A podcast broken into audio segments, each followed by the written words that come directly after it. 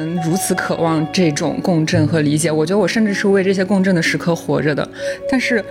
这种感同身受它是不连续的。Francis 他从我的视角看，他更多的是在讲人如何去处理这些没有连续的时刻。就我觉得两个女性之间是有可能缔结这样一种介乎爱情和朋友之间的那种伴侣状态。浪漫爱是不是一一个很老土的东西啊？就是什么爱是不土的？Francis 对我来说是一个童话，我想要去追求这样的童话。为什么我们就不能依赖别人而活？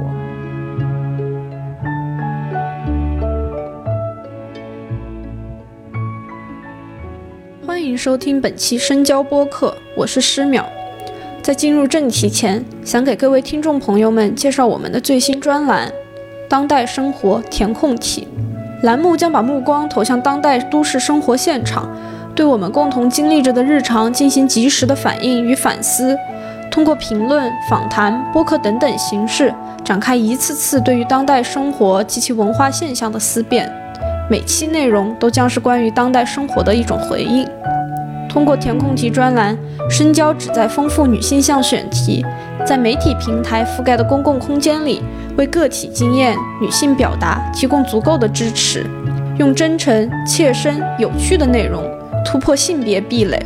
期待人与人之间的相互理解和尊重，为更加包容和多样的当代生活空间及讨论环境做出一份努力。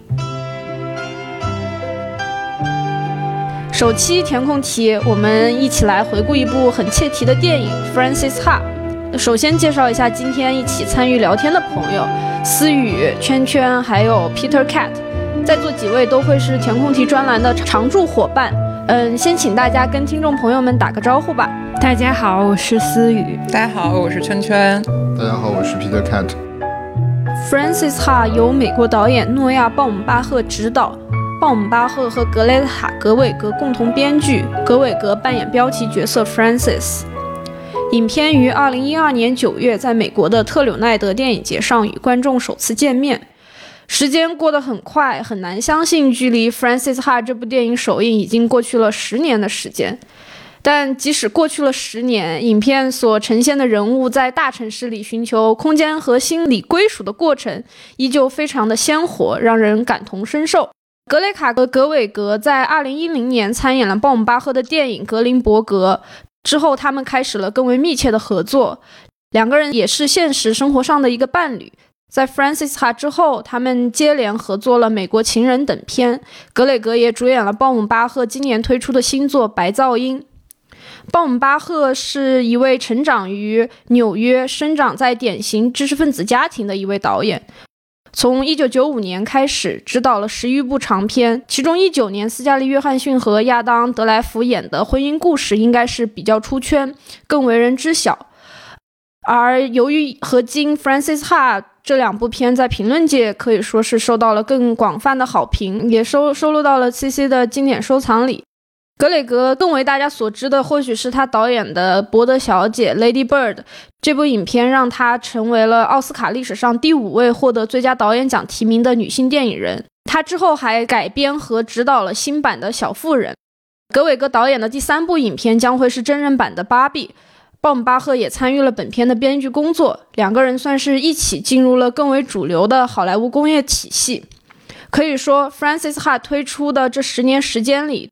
对于这两位创作者来说，他们各自事业的发展也是越来越好。而过去的十年对我来说，嗯，也是人生中比较关键和重要的成长期吧，是我的一个 formative years，是从应试教育体系出来，开始对社会和对成人世界产生真实认识的一个重要时期。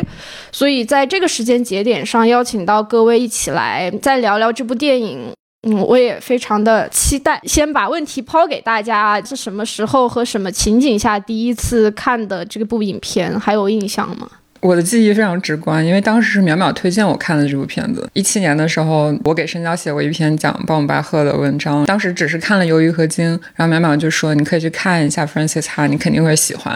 然后我就看了，然后哦，我真的好喜欢。但那个时候。二零一七年，然后我还本科还没有毕业，我觉得就人生中的烦恼没有像现在这么多，所以看完只是说觉得喜欢，但没有那么那么深的感同身受的状态。然后一九年可能在资料馆又看了一遍，可能是跟《伦敦生活》的那个剧版前后脚看的。其实看完 Francis Ha 就觉得当时坐在北京电影资料馆里的那些所有观众都是 Francis Ha，就就坐了一屋子的主角。我记得我应该是在美国上学的时候看的，然后但是中间我拿它看了很多遍做拉片分析，因为就是很想要做类似题材的一个剧本，但是后来也就放在那里了。然后再看就是前天为了来播客之前再看一遍。我觉得我好像重新看了一遍这个电影，我就是有点像你刚刚说的，就是可能不是十年对我来说，但它也是在我人生特别大的一个转变期当中重看同一个电影，然后会觉得自己好像变了，就不能说是长大了、长好了或者长坏了，就是变了。然后对于整个电影，感觉像是看了一个新的电影。还挺奇妙的这个感觉。我问这个问题，因为就是我非常就是清晰的记得我是在什么情景下第一次看到这个片。我是在本科大二下学期在美国交换的时候，当时在波士顿自己的宿舍里看的这个片子。呃，我当时流媒体应该算是启示嘛，然后奈飞上有这个片，我就是很随机的点开了它，然后一鼓作气的看完了。当时就是很喜欢。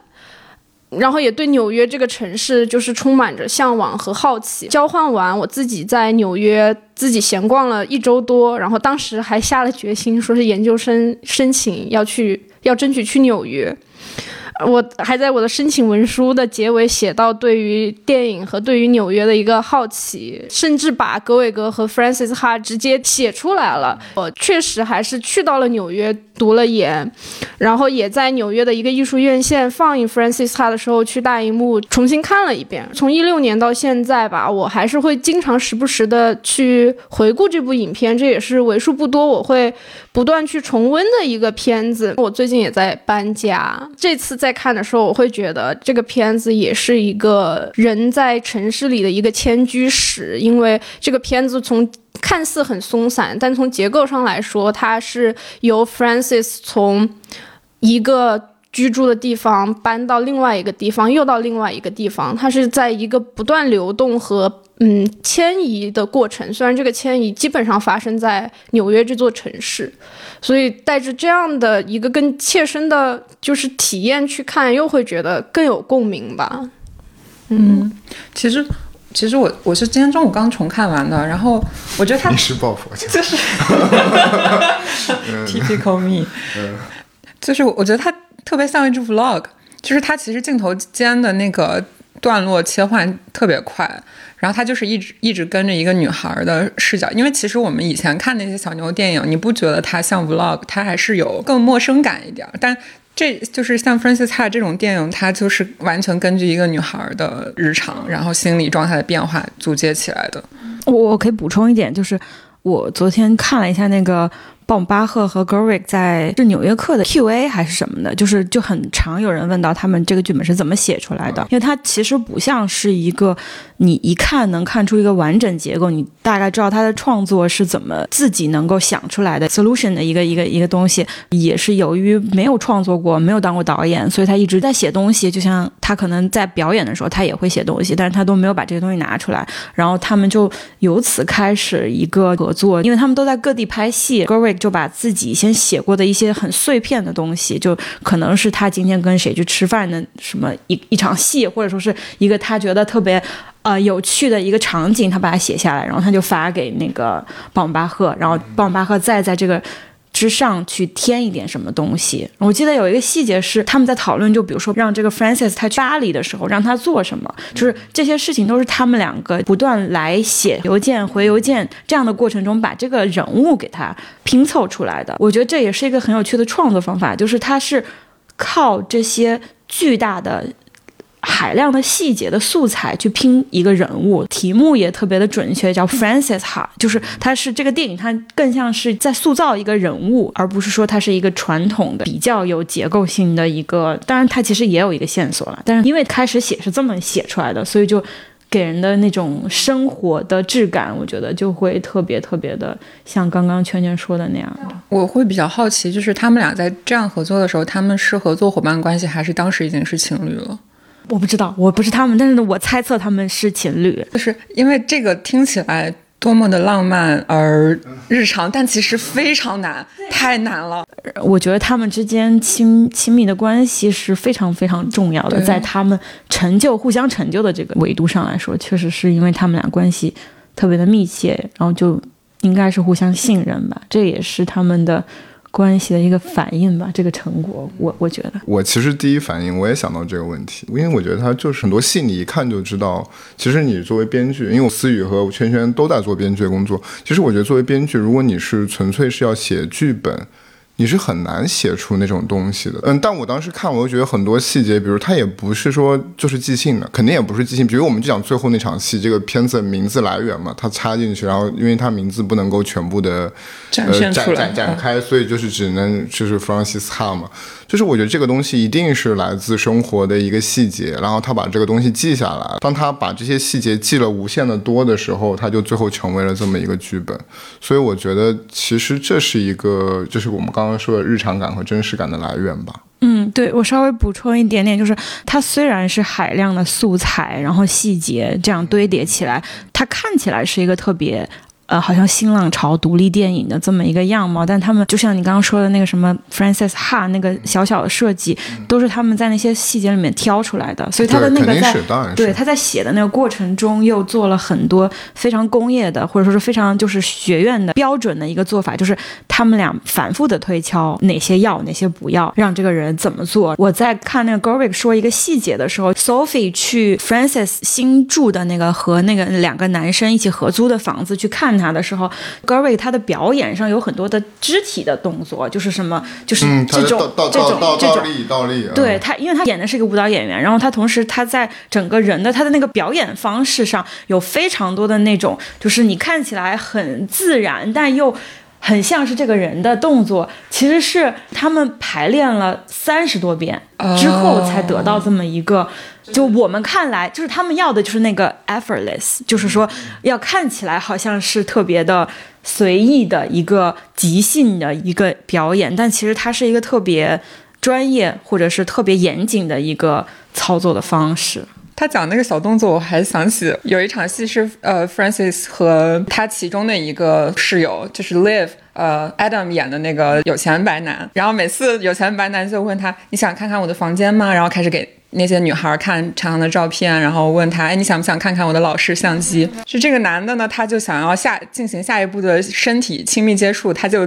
搭了一只手到 Francis 的肩膀上，他就立刻肩膀往上就是提了一下，然后哎，因为我在 B 站看的，然后 B 站就会有很多弹幕在模仿，就是就是很多人打杨叫的那个咩，就说咩，然后我就觉得很搞笑。我觉得还蛮神奇的一点，就是一个亲密关系下的男女共同创作出这样一个影片，但是我会觉得这个影片。在处理的情感关系更多的是女性和女性之间的，因为我会觉得这个影片最重要的主线还是 Francis 和 Sophie 的关系，我会觉得这还蛮妙的。他没有，他们没有把他们创作的中心放在一段异性之间的浪漫关系，而是做了一个更广的一个尝试吧。嗯因为因为其实看这个电影，我有的时候会觉得是 Greta 更主导，甚至就我我会产生这样的一种感觉，就像是后面 Lady Bird，你会觉得 Lady Bird 像是这个片的前传，然后这个片像是一个 Bomba 为他拍的一个东西。当然，其实从事实制作层面，其实刚才思雨说那个，我还想都还想继续说，我就觉得确实。咱们做电影嘛，就是很多看似即兴的东西，其实它背后它的那个点子可能是来自很日常的，但是当你在电影里面重新把它呈现的时候，其实是经过一个非常的打磨，不断的去做，而不是说当场很即兴的。我是觉得这个剧本其实，在某种意义上它又很工整的，就是我觉得他每一个。从她一开始，嗯，她有男朋友，然后一上来就是其实是场分手戏嘛，因为男朋友提出说我们能不能一块儿住，然后她就觉得这个事情不 work，她不想跟苏菲离开，但是这件事情也就把苏菲的那个在她生生命里面的那个重要性给体现出来，所以我觉得，包括后面，比如说一开始和那个 Liv，一开始是 Liv 跟他调情嘛，但是可能后面真正其实喜欢他的就是 Benji，其实就像比如他这几个男性角色，包括后面。当他从巴黎回到纽约的时候，本杰又有又其实他等于说他们分开住了以后，他又有交了女朋友，所以我觉得这些设计其实从这些层面，我觉得其实是非常的对，还是很很很工整的一个编剧，很有设计感。对，包括对这个女性她在不同时段她的那种心态，我觉得其实是是特别明显的。虽然这个片可能讲的是这段女性友友谊，但是我觉得她跟男性的关系一直是扮演着在她整个这个旅程过程里面不同的心理时间点上，它其实都是有非常精确的设计的。今天早上在看那个上野千鹤子新书《始于极限》，然后里面就是我看到他们关关于浪漫爱的一个讨论嘛，就是他们有在反思浪漫爱是不是一一个很老土的东西。那我就在想，就是什么爱是不土的？然后回想到 Francis 哈这个影片，我觉得他其实也是在讲爱，但是他讲的是一个更广阔的关于人的情感需求和亲密关系的一个探索吧。它是关于爱的一部电影，然后我不会觉得女性友谊也不不能完全概括。对，其实不太适用于这个片子对于他和 Sophie 关系的刻画，因为，嗯，我也有看其他评论说，就是他们会很诧异 Francis 为什么和 Sophie 是这么好的朋友，他们其实不是一类人。就是 Sophie 是一个很精明的、很有目标性的人，但 Francis 显然就是一个傻大妞，她还没有找到人生的一个真正的方向。就我在这个片子里。最最喜欢的一幕，其实是 Francis 在一个周围都是相对陌生的人的一个酒局上，他被他同样队里的一个朋友收留了嘛，然后大家在一起吃饭，在那样的一个空间，他其实有一个非常深度的自我袒露，也在结尾有一个体现。他说了这样一段很长的话：“我想要的是这么一个瞬间，这是我在一段关系中所期望的。”或许这解释了为什么我现在还是单身吧，哈哈。你和一个人在一起的时候，他们知道你爱他们，你也知道他们爱你，但你们在一个派对上，你们都在跟不同的人说着话，你们都在开心笑着，神采奕奕。你看向屋子的另外一边，寻找到了彼此的目光，但并非出于任何占有欲，也没有什么性的意味，只是因为那就是你生命中那个人。这很好笑，也很伤感，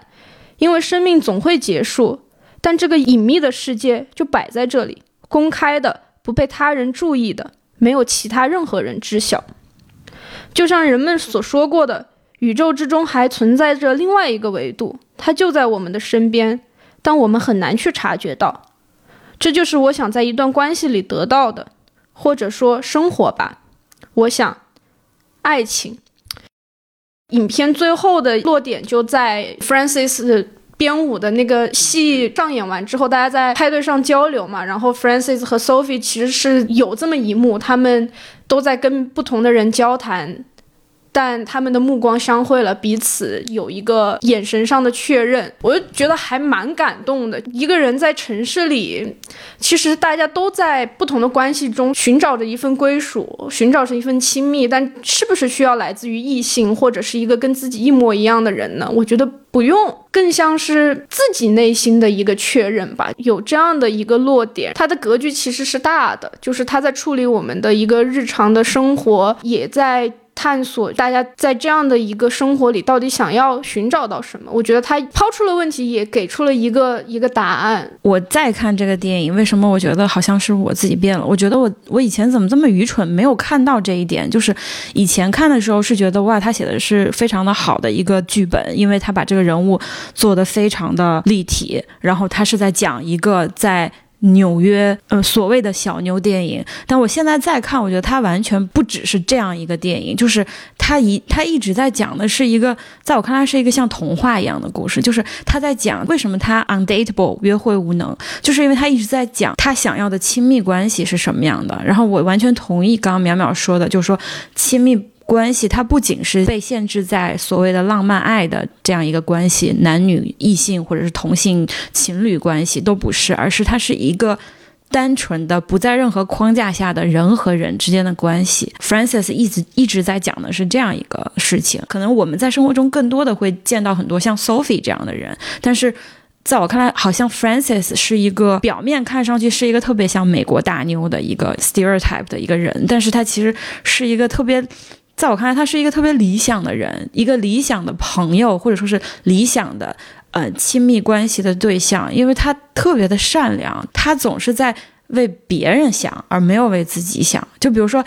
他明明是那个呃没有工作没有钱的人，但他特别怕别人怕 live，就是会觉得尴尬。明明说我要请你吃饭，但是为什么就账单就就突然刷不了？就是所以，我我再看这个电影，我就我就突然觉得他他在讲的是一个活在这样一个现代性之下的一个年轻人，他对于人和人之间的一个。非常浪漫主义的想象和追求吧，然后他真的身体力行做了这件事情。无论 Sophie 做了什么样的决定，他都是那个在旁边认真的对待这个关系的人。因为以前我一直说我喜欢 f r a n c i s 哈，我会有一点不太愿意告诉很多人，因为我经常被人说你怎么这么小资，或者说是啊，是啊，就是也会有确实，对对对对，就是因为哦，就是你们这些啊，就是这些。啊，千禧一代这些无病呻吟的，哇，我都好喜欢这些标签。对对，但是就是这，我我我也会就是接受我是这样的标签。但我在想这个问题之后，像刚刚淼淼说的，我觉得他的他的那个格局是非常的广阔的。他讨论的是人和人应该怎么样去建立一段我们非常想要的一个非常浪漫的关系。就是我觉得他在讨论这个问题，而不是只是说一个。Coming of age，一个成长的故事。这么多年之后再看，我觉得，哇，他其实就当初为什么我没有告诉这些人，他根本都不只是一个小资电影，他是一个就是特别真诚的电影。就是这个电影特别打动我的地方，我感觉和思雨还有点不一样，就是。虽然它的整个脉络是有 Francis 自己的成长，还有他和他身边的人的人物关系的亲疏远近。如果非要讲主题的话，那可能这段台词我觉得是对这个电影整体的一个表达。但我我会觉得，包括在我自己生活中，让我也很困扰的就是我们如此渴望这种共振和理解。我觉得我甚至是为这些共振的时刻活着的。但是这种感同身受它是不连续的。你和你最好的朋友恋人在一起，你们只是。偶尔偶发的有这个感受，然后让你感感觉到这种共振比较多的人，你可能能跟他恋爱。但是时间再一久，这种共振又变得不连续了。我觉得 f r a n c i s 他从我的视角看，他更多的是在讲人如何去处理这些没有连续的时刻。因为传统的浪漫爱情电影，他就讲两个人如何从小共振到大共振，最后生命大和谐。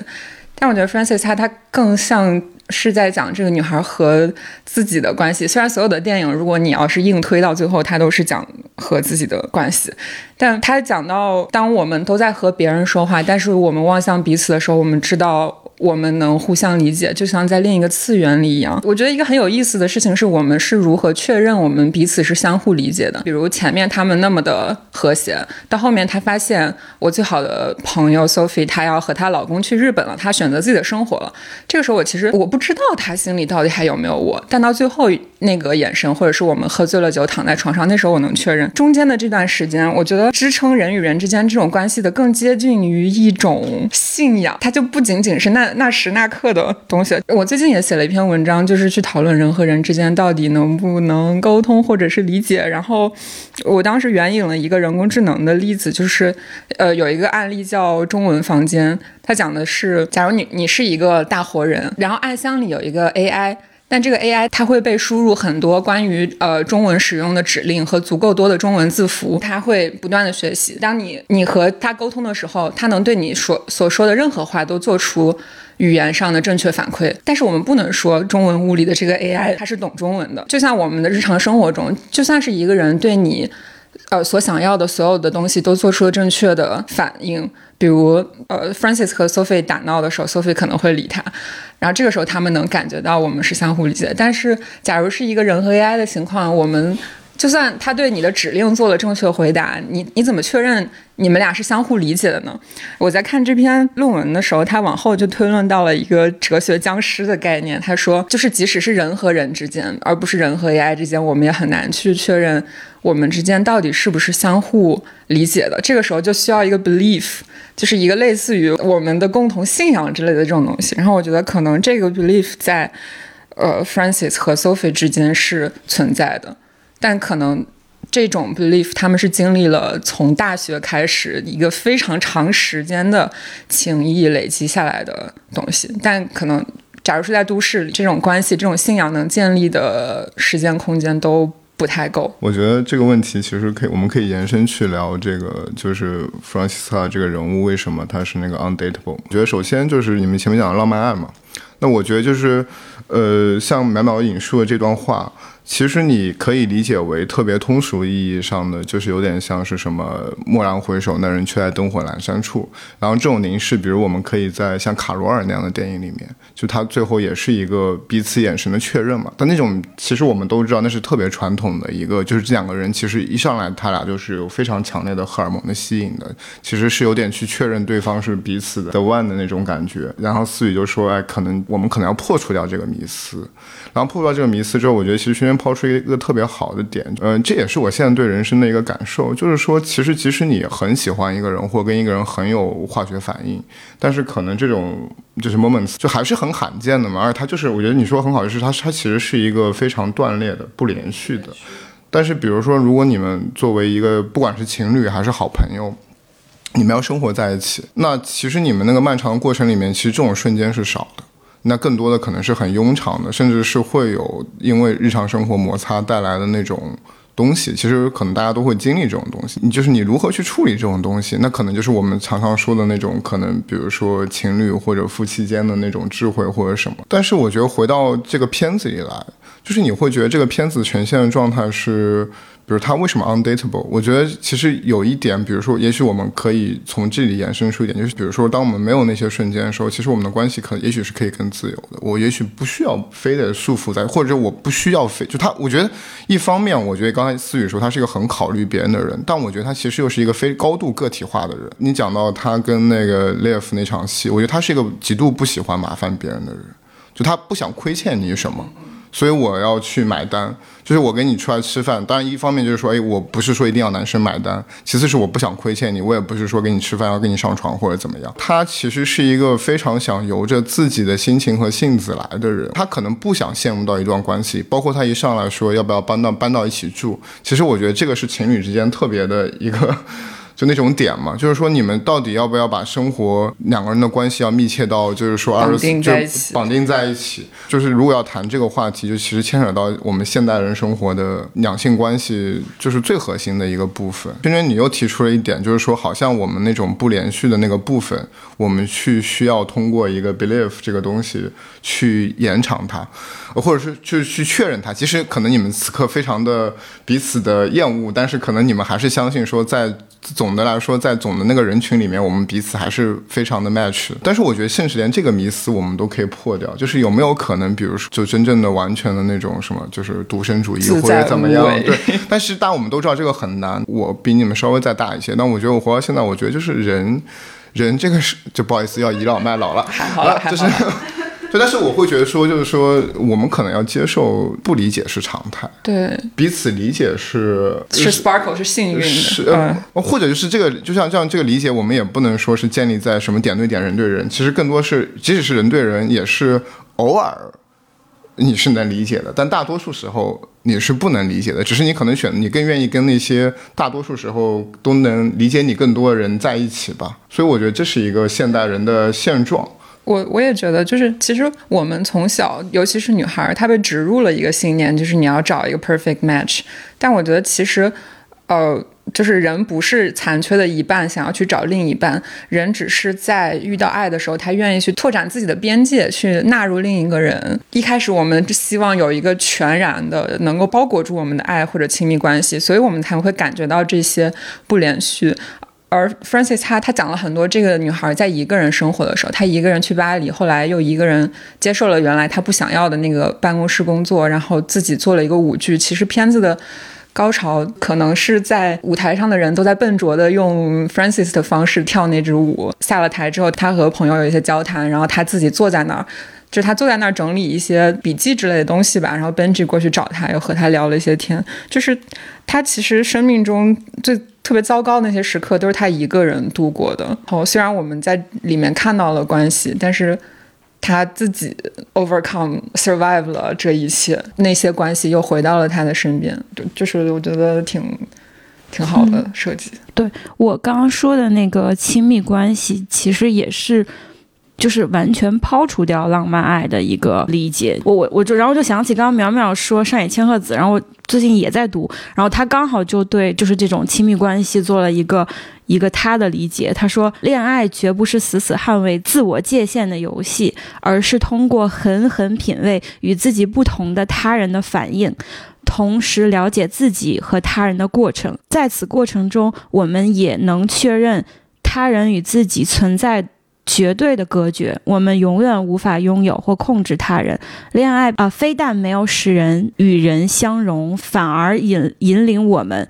走向孤独，而这种孤独是多么畅快。我觉得就是 Francis 他也是在就是说。他就是这样的一个一个样貌，我们为什么在他身上能看到自己的一个映照，也是因为在这样一个现代性的都市社会里面，大家每个人都是这样的。我们渴求呃一个亲密关系，但是我们必须又要完整的保护好我们自己的存在。在我看来，我对这样的关系的渴求，不是说是说我们要一起度过什么，就是我只要自己度过，但是我知道有那样一个关系存在。啊、然后他会给我力量，我觉得这个就已经就非常的幸运了。我其实特别同意圈圈说的，其实就是这段关系里是需要一定的信念感的，而且我会觉得这个电影最后也会落回到自身嘛，怎么在亲密关系中自处，因为。在 Francis 这一段生命经验中，他最后是到了一个独居的状态。他对于他来说是一个人生的新的开始。他终于在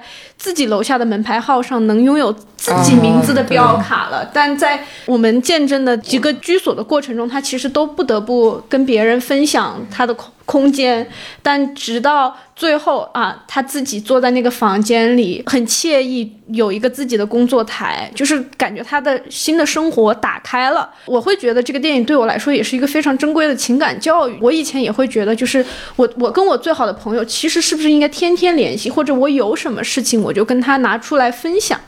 但其实我再去反思这个事情的时候，我觉得亲密关系不是说事事都要让对方知道，我们就是彼此发生在各自身上最多事情的那个人，而是说就是心理上的一个屏障，就是我觉得你是我的一个依靠，我觉得这种感觉更重要啊。这个亲密关系中，我我能够变成一个更自立、更自我的人是。更重要的，仔细我们去拆解他和 Sophie 的关系，其实跟任何的亲密关系都是一都是类似的，就是里面很多欺骗，很多隐瞒。就是 Sophie 在开始远离 Francis 的生活之后，他怎么怎么回归到 Francis 的视野里呢？他其实很多时候都是 Francis 遇到的一群新的人。他们嘴里有更多关于 Sophie 现状的信息，有听说你的近况了。对，但是 Sophie 没有第一时间去跟 Francis 更新自己最近的状况，然后包括嗯，Francis 到了巴黎，他也没有跟 Sophie 说，Sophie 一个电话过来说，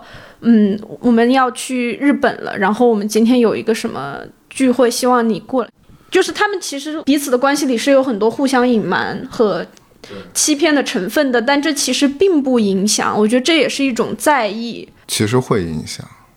就是这这这就是这就是我现在可能想把这个话题又往回掰一下，因为我觉得如果你只是看这个片子，就是我觉得大家呃刚才的口径也是比较的去捍卫这种个人主义，但是我觉得事实层面就是说，如果我们讲生活实践层面，我觉得这个问题永远都会存在。我们每个人特别强调自己的个体性，你就会到最后就会必然会得出个结论，他者怎么样？其实这件事情，我就说白了，咱们就不是非得需要把自己绑到一个他者。就柏拉图，柏拉图不是说，就是一个男人或者一个女人或一段爱情，他就是互相去找互相缺失的那个那个部分，然后他天生就是他们是会就像结合成一个球一样那样的一个状态。但是如果我们把这层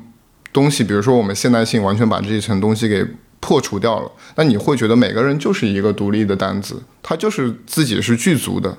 那那你似乎就会觉得说他者这个东西就不那么重要。当然，我觉得爱情因为荷尔蒙或者是因为一个很那种强烈的感情，会使得你被迫的，因为你想了解对方，所以你被迫的打开自己，然后你也在接纳一个他者。但是就是最后，比如像会得出像上野千鹤子那种，但是他可能最后他说很好，其实你去打开自己，你反而会意识到说啊，原来其实我个体的那个单子是如此的孤独，因为你打开的过程，你可能只会发现更多是不同，而不是相同。呃，回到我们的社会生活，那我可能又会反过来问，就是这种现代性或者现代主义是不是过过于的去强调了这种个人主义？但这种个人主义可能又会带来一些问题。圈圈刚才那种提问方式，他首先是肯定了，说是说，那他为什么会需要信念？因为我相信对他来说，可能一段长期的稳定的亲密关系。还是必须的，可能是可能是你是需要的，但是可能我们这亲密关系里面，比如说二十四小时，可能我只有三小时爱你，那我剩下的二十一个小时怎么办？我怎么去度过那个东西？那他可能给出一种解答方式，是我需要信念。就是这可能是一种解决方案，然后这其实让我想到了，就是说，呃，之前其实我也蛮喜欢那本书的，就是阿兰巴迪欧有一本《爱多重奏》，对，然后那里面他其实他提出了一个关于爱的一个他的理解，他又觉得说，嗯，其实爱这个东西只是当下瞬间的一个非常强烈的情感，这个情感是什么？就这个情感是当下瞬间，你甚至愿意把你一生的时间托付给对方。你会觉得说，因为我和你在此刻是如此的快乐，我我甚至就是说，我想一辈子都和你这样。但是大家都知道，这个 promise 其实是一个，呃，bullshit，不不是 bullshit。我觉得它是一个，只是一个，它当然是一个很真实的情感，但它有效性是很当下的。八舅就说嘛，但他就说，其实一段长期的关系。就是在不停的、永远不停的重新建立这么一个 promise。就是如果你能跟一个人这样下去，就是就是你在不断的重新建立这样的一个东西。但是有可能，比如说你们在一起三年，也许就建立不下去；在一起十年就建立不下去，那就是那可能这个关系就瓦解了。所以这是他可能理解的一种爱。那他也提到一点，他就提他，比如他提也提到说，比如说两个人在，他觉得爱情是最小的一种共产主义，是两个人的共产主义。比如说在更古典的框架里面。就是说，我们是否有必要？因为我们可能需要两个人的协作，或者两个人的伴侣关系，所以我们需要去忍受那种不连续的的时候。然后就是说，这个不连续的时候是要用那种信念，还是用什么？还是或者就是一种很权宜之计的、很很很很很功利主义的说哎呀？那我想到说哎呀，虽然我最近一年跟他都很不开心，但是我们还要一起走四十年，可能我就忍一忍吧。就是就是就是，我觉得这些这个问题在现实生活里还是存在的，而且我觉得这就是还是牵扯到两种截然不同的哲学观和世界观。我觉得就是，我是特别同意你说的，因为这个其实能 Q 回到我跟苗苗写关于萨利鲁尼的那个书信，因为我觉得你刚刚说的这个问题是无解的，我们可以一直讨论这个问题，然后他可能在比如说我们当中谁是处于亲密关系和没有处于亲密关系，我们在这个时候给的答案是可能是不一样的，但不代表说。之后我们还会一直是这么认为的，所以说回到我个人，如果要就是刚刚 Peter Cat 提的这个问题的话，我会回回归保守或者古典一些，就是在对于这个现代性已经如此现在这样的一个情况之下，特别是呃结合现在的现实生活，我是一个完全会觉得为什么会觉得这个 Francis 哈对我来说是一个童话，但是我很喜欢的童话，我想要去追求这样的童话，就是因为我觉得。我已经厌倦了说所谓的现代性造就的这样的生活，我就是就是像萨利鲁尼在《Normal People》一开始，他就是他一直在媒体前强调的一个态度，就是说为什么我们就不能依赖别人而活？我们为什么就一定要就因为一个人主义的那种单身主义？但我还蛮想问思雨，就是你觉得 Francis 他对你来说是童话，然后你又比较想回到就是。更加古典派的那种关系嘛，但是其实事实上，Francis 他他最后是独居，而且他的好朋友去了日本，他就是其实，在结尾他身边是没有任何人陪着他的，他是完成了一个自己的成长。其实他。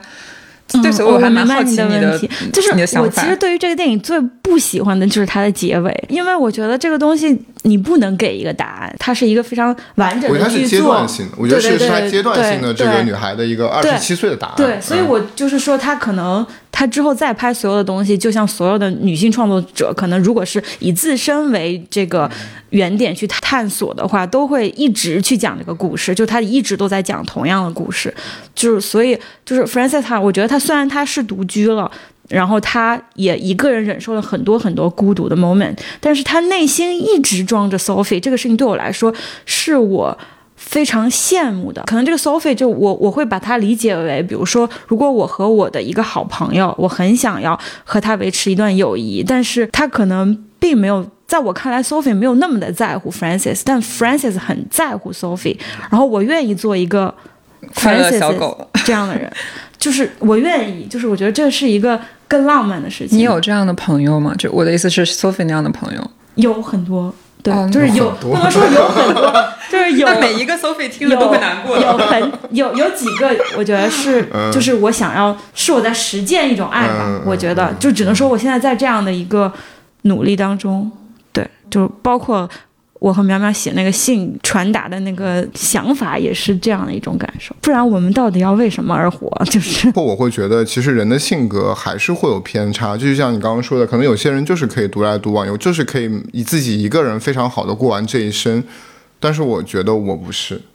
就是我，我也意识到说，我觉得还我还是很需要和无论是一个具体的伴侣，还是跟就是还是跟一群人，我觉得我很需要这个东西。那这个我觉得是我自己的情感和性格决定的。但我有时候也会想说，这里面有没有一种我个体的脆弱性？比如说，我其实是一个情感需求比较多的人，可能我自己一个人有很多时候会坚持不下去。我觉得人生茫茫嘛，就是一场，就是你有的时候找伴侣或者找朋友，其实就是像在给你这场旅程找队友、找战友。但是我会觉得有很多时候，其实你是需要这个东西的。找伴侣这件事情，不是在浪漫爱意义上，但是比如说你在人生里面遇到一个人，这个人可以和你会有高度的共振，这件事情本身有没有可能成为一种目的？就它会成为人生，甚至是一个非常高的目的，是是不是有意义的？因为有的时候可能比你很多虚无缥缈的获得什么社会意义上的成功，呃，可能不如有一个懂你的人啊，或者什么陪着你的人。我觉得这确实是一个问题。觉得我另外还有非常世俗层面的考虑，这个层面考虑就会觉得你现在说出来，甚至都像我们这代人说出来都有点不体面。我有时候是会觉得我，我觉得我很难接受我自己一个人孤独的去面对死亡这件事情。我觉得我至少当下的我，我没有那么强大。对对啊，我觉得你你是很坦诚的，这个我觉得。如果真的要这么说，我我我也是啊。我觉得你这个自省是非常好的，就是我觉得我们大家都需要更多这样的坦诚，才可能让所有人都活得容易一些。对啊，因为这个问题其实反过来就是，到底就人类这种动物，就我们回到动物层面，它是一个独行动物，还是一个群居动物，因为我？觉得这就是因为就是因为我们跟资本主义的关系太近了，所以让我们已经忘却了我们自己是是脆弱的人，没有人可以接受自己老死吧？可是，可是之前的人很早就死了，就是他们可能活到二二十年、三十年、三四十岁就死了。我们要活太久了。对啊，谁谁知道呢？就是这话可不好说。对，甚至我就是、就是就像你讲葛达尔的事，我就想说，你甚至比如说你如果独自一个人，我甚至觉得你你有可能都会没有办法自己去去决定选择自己自，即使是自杀或者安乐死，我觉得你都很难。当当你的那是一个很现实的生理状态的时候，对都会很难。那我就是。这种世俗层面的那种与一个伴侣或者与其他人的那种合作性，我我觉得这就是一个可能我们不得不面对的话题。我再拉的更接地气一点，就是说你在当下这样一个社会的，就是现状之下，如果你不选择传统的一夫一妻制，其实你已经很困难了。可能我们这一代很多人不愿意选择这样的方式，但是我我是相信，我们还是很布尔乔亚的病，很多人还是愿意。对我的意思就是说，就是可能有人或者是。嗯就是大家都会面对这个问题，就是如果你在这样一个社会里面，你不是这个体系里所支持的那一部那一部分人的话，那你确实连上野千鹤子他都要去想自己该怎么去处理这个问题。当然，现在也有很多的人会去讨论说，那和朋友一起养老，或者说是怎么怎么样。但大家其实都是有这个具体的需求的呀。我我觉得另一个角度，可能寻找高度共振的人也是自己在照镜子嘛。好像你每谈一段恋爱，你对你自己的认识又 又深入了一些，或者你你因为沾染了别人的气息，学了一些新的爱好、新的知识，或者拓展你的朋友圈子。就是你，那你可能没有办法找一个一辈子在一起的伴侣，但你每一次这么做的尝试，都会让你获得一些新的体验。我我想起我年初的一段感情，就是当时会给我一种感觉，就是可能中间也会有像 Francis Ha 和 Sophie 那种呃，因为一些很世俗或者势利的原因的不合。但我就会发现有一些时刻，我就会重新喜欢上这个人，然后我就想，就想到一句很很烂俗的台词，就是我不会说永远爱你，但我会重新爱上你无数次。就是我觉得人的勇气就在于那个重新爱上，或者说我分手了，我重新再尝试去找一个这样的人的过程。我我是觉得，就是我们能聊到这儿，还是我们也选择了这种生活方式，而且就是也也是因为我们在北京这种数一数二的大城市嘛，数一数二。啊呃，片中是是纽约嘛，我觉得就是这种对于呃。他者的追寻，首先这个他者的范围得有足够大吧，或者你能触及到比较多的人，你才会觉得那个共振的人存在于某一个群体当中。就是如果我们在一个更相对传统的框架里，或者是在一个相对小的城市里，其实家庭还是最明确的一个目标嘛。那我觉得我们能现在坐在这里去讨论这个事情，就说明我们其实共同选择了。一个生活方式，选择了在城市里去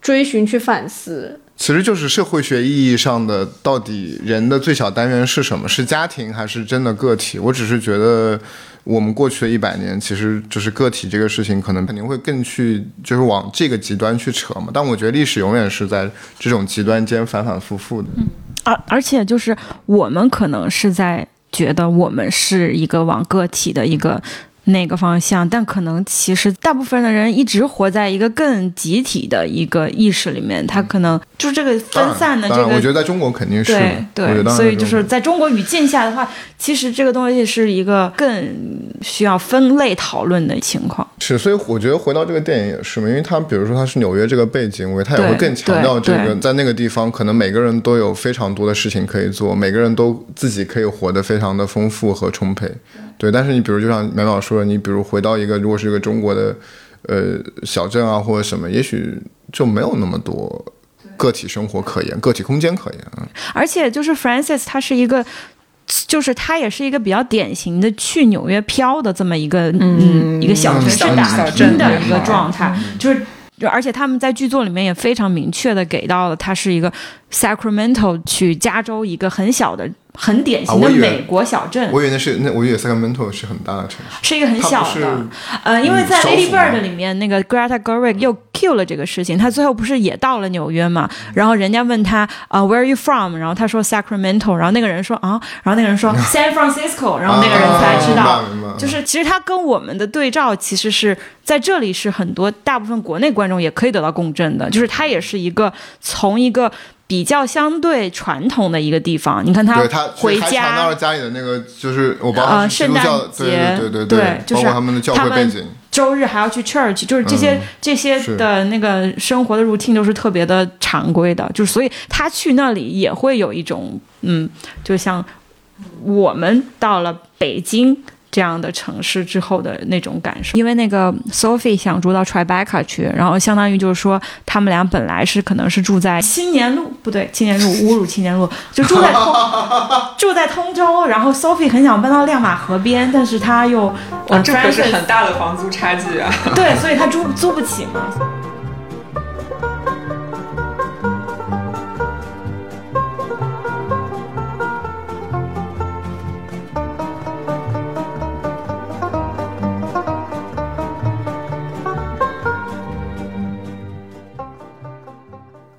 其实我作为男性，我倒是有一个问题，我还蛮好奇的，就是我也有的时候，其实也跟前面我们聊的一个话题有关系，就是因为这个片子里面它呈现出来的时候，它其实还是在讲这一对女性友谊嘛。他是因为是如此的在意这个女性，就包括像苗老说他们有那个 moments 互相看嘛，那就似乎它是一个生活里面甚至类似于爱人或者伴侣的那种位置。但是我觉得，就是说我设身处地的想，就是我觉得男性其实比较少这种东西。就是我会觉得两个女孩在一起那种微妙的感情，其实比男性的关系，就是比两个纯直男那种关系会复杂和层次多很多。他可能会在一个是伴侣和朋友之间摇摆，但相对我觉得男性就两个如果是纯直男，他可能会相对的比较。比较排斥，也不是排斥，但他就可能在情感连接不会那么复复杂。会我们聊聊他跟 Benji 那个关系，因为 Benji 那个，我觉得他最后他们在家里他喝醉那天，其实他是已经把心里话说出来了，说我其实看到第第第一次看到你想跟你上床，Live 就说我们两个最后会结婚，结婚，我对，就是 end ending marriage 嘛，对，然后所以，但是他好像，那他可能他不喜欢这个男生。或者怎么样。那反正我就会觉得我还蛮好奇的，就是说你们怎么去理解在这里面他把这段友谊摆在这么高的位置，似乎又对那些男生，其实我觉得本姐还不错，我我觉得还不错啊。就是对，我不知道，就可以随便聊一聊这个。我觉得 Benji 挺好的，但是我我我想提醒大家注意一点，就是形容 Francis 是约会无能 undateable 的，就是 Benji。嗯，嗯是啊，是啊。所以我觉得其实也是 Benji 自己某种程度上没有想好，就是包括到影片最后，他其实最后那个 undateable，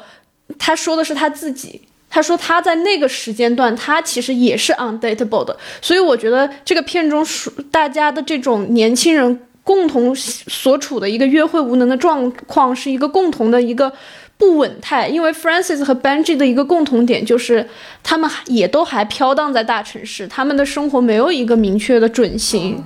他们没有稳定的工作，没有一个稳定的方向。因为 Benji 一直在就是写东西嘛，就是他其实也没有成功，他也还是那种一事无成的一个状态。他在情感上，在居住状况上，在工作状况上，其实都没有一个明确的稳态。所所以，我觉得就是 untateable 可能是一个更广泛的一个状态吧，就是对于这些就是人的。情感状态、居住状态、工作状态相对都不稳定的时候，大家很难去相信自己可以进入到一段亲密关系当中。就是这是你的一个解答，我觉得这个话题是我的一个理解。就是说，因为你你你，比如你你其实给出的结论就是说，是因为他们的 stage 可能更更就他们觉得自己个人的事情还没处理好，他可能不在一个恋爱心情。但是可能这个我觉得还是区分人，比如我就不会这么觉得，我觉得可能对于很多人更需要一个恋爱，对，反而更需要就是不同人可能就反而恋爱脑，可能我反而需要一个感情。所以，我我就是我不知道怎么，就因为我觉得这个真的还还是蛮有意思。当然，你也可以说是这个编剧，就是说他们可能就是想描绘一个这样的女孩，她这个故事里面可能就想讲，就是跟女孩女孩之间的那个关系是更主线的。但是我确实很想去理解一下为什么，就这个啊，我们还去聊一下这个 undateable 这件事。我我我觉得，我觉得苗苗讲的是一个很重要的背景，就是他他们俩其实都没有 live 那么有钱。然后，但我觉得这件事情对于 Benji 的影响，其实是他没有那么自信。就是他也会像 Live 一样问，哎，你想来看我的房间吗？但是他其实不是，因为 Live 他就像流水线一样的在 date 所有的这些女孩。对。然后再加上他说 Francis undateable，但是他又经常约 Francis 看电影，然后还去给他推荐自己的歌，喜欢的歌。其实他俩就是在准 date。他那个他老是给想给他戴那个降噪耳机，给他戴了好几次，然后 Francis 都逃开了。所以我觉得其实。对 Benji 这种，如果他是某一类人的话，我觉得有一类人就是他有需求的时候，他会先退一步来掩饰自己的需求。比如说，其实我想跟你 date，但我说你 undateable。其实就是在表达，为他说不停的说 undateable，像说就在这样说我喜欢你对对对，他他他其实只是不敢直接跟 Francis 说啊，我觉得我们好像可以什么时间一起对，而且 Francis 其实对他我觉得也没有很明显的那个吸吸吸引被吸引，所以就因为刚刚很早之前。Peter Cat 在说的时候，我才突然意识到，因为你说 Benji 也是一个很好的人啊，然后他也表现了对嗯 Francis 的一个好感。其实我在看这个电影的时候，你不说的话，我完全没有 get 到。但我再回过头去想的话，我觉得哇，好像他真的对他还就是挺那个什么的。但是，然后我就要回到那个。就是那个 undateable，我觉得这个跟美国文化有一定的关系。就是这个 date 在美国大学生，就是和我个人的经历有一些的相似，就是他们的那个 date 更像是 left 那种 date。就是，嗯，如果他们是在纽约，他们就可能是去某一个人的 party，然后今天晚上就找一个人，然后就是。进行一系列的工业流程，就像 Live 做的那样，就是 Do you wanna see my room？他每一个人他都会说，然后然后就开始那个呃呃给你介绍一下，这是我的这个啊宝丽来相机，然后然后再靠近你。其实女生也都知道这是一个什么样的流程，然后我。我再 Q 回到就是我说的那个亲密关系，就是 Francis 他是显然他是抗拒这种模式下美国文化下的这种这种约会或者是 hook up culture，就是这种我们今天晚上怎么样一下的这种，就是他想要的是更 soul mate 那种的就是他，但是我他觉。但是我觉得其实你从文本层面你看不出他想要 soul mate 那个，我我觉得也看不出来。我觉得这可能就是我自己的一个在解读，re 对 relate 他的时候，嗯我想到的，就是因为我去过那些就那个那种迎迎迎新晚会 开始之后的一系列嗯 party 嗯都是那个样子的嘛，然后就所有人就是迎新晚会是一个非常。在我现在看来是不太不不应该那么拍的，就是它是一个太幼稚的版本，就是就是它它如果是真实发生在校园里的话，它可能是就是那个 shock 是会很很强烈的，所以我觉得那个 undateable 是不是我一直理解的，就是没有说约会无能翻译过来的话，啊，是我一直直理解的是我拒绝这个流水线，就是他在这种这种文化下的这种 date，它是。不是一个吃香的，所谓吃香的一个受力者，Francis 显然不是一个金头发这样穿那个什么不，但是那么 Liv 也还是找他呀，就他还是 Liv 的狩猎目，就是猎物之一嘛。就是 live，就是说 we are gonna end up married，就是他就是你看 live 后来啊不是不是 live 哦对 live，我觉得他就是随便是什么，他已经是更高段位的，但 Benji 就是那个他后面找的那个女生都还是一个更纯纯呃傻傻呃 stereotype 下的一个嗯。dateable 的对象，然后 Francis 就是一个 undateable，就是我觉得他是在那种所谓的这个 date 市场上比较弱势的一个，所以才叫 undateable。我我觉得，就我觉得思雨的角度有道理，但是从就是从这个单词 undateable，对，就我觉得几几层意思都有，对都有，它这是个比较提对供了一对提供了一个个刚才没有想到的视角，对对就包括你，其实你反过去看，如果你从你看完这片子，你再回过去想，你都会觉得这个女孩最开始有一个男朋友这件事儿很奇怪，嗯，她不像是一个就是说。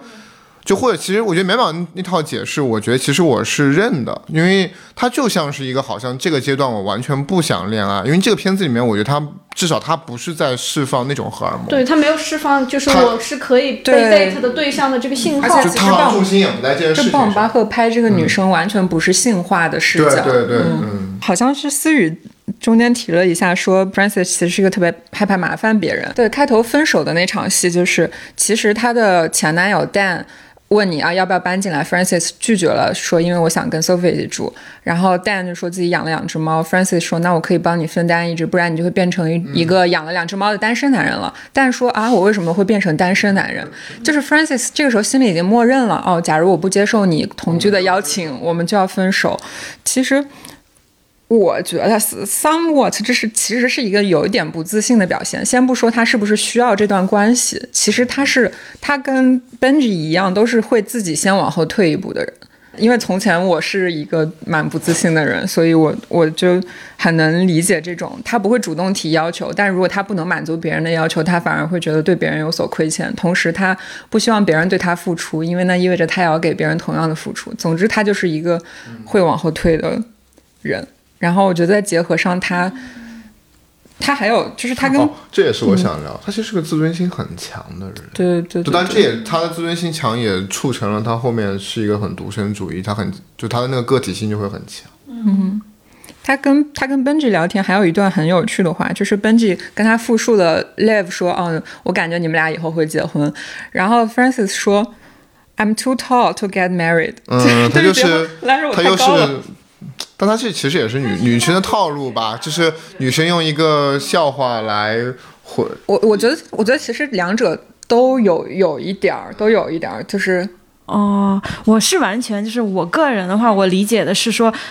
Benji，呃，Benji 一开始他就不在我这个选择范围内，就是他对我没有那个性吸引力，所以就是就是就是类似于那种男的女的可不可以做朋友的那种那种关系，就是说他一开始就是我就是 somehow physically 或者是荷尔蒙或者是怎么样就无法接受这个人，那他就会我我又不想要伤害他，所以你就会尽快的找到一个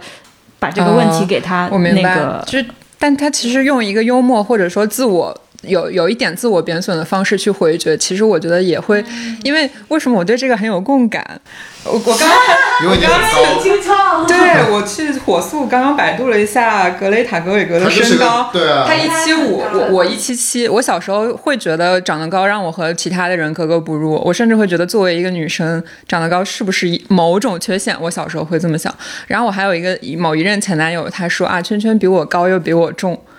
就是比我高又比我胖，大概是这个意思，就是作为某种 PUA 手段吧。我觉得其实从 f r a n c i s 这个人物的塑造上面来看，虽然有很多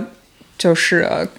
格伟格自己的投射，但他其实是一个。有点笨拙的高妹，而且她选了一个最可能被性化的职业舞者，就是有很多那个女主，包括之前的好多小妞电影，其实女主都做一些很梦幻的工作，拉大提琴、跳舞，呃，比如说《一零一次求婚》是国产片，然后 Benjamin Button 就是那个。本杰明·巴顿那那个里面的 Daisy，她就是跳舞的。呃，台湾古早偶像剧啊，那个《命中注定我爱你》女二号也是跳跳芭蕾的。舞蹈其实是一个蛮容易让人被性化的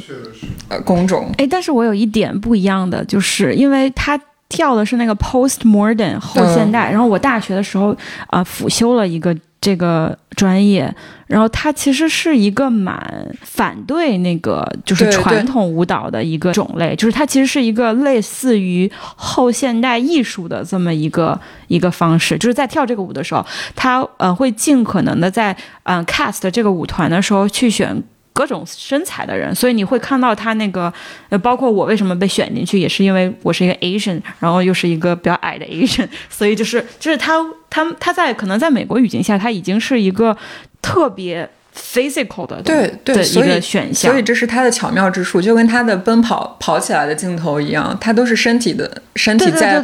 在在不断的活动，但他不是那种纤弱的。有些纤弱的日剧跑或者是什么别的，呃，很性化的舞蹈，他选选择了这样的一种方式，而且其实，对，比如我是小红书就重度用户嘛，然后其实有很多呃优秀的舞者，他们发自己的那些非常女性舞者发自己非常有力量感的视频，其实底下评论还是会有人说你胸不够大，或是你哪里太平了，或者什么的。假如你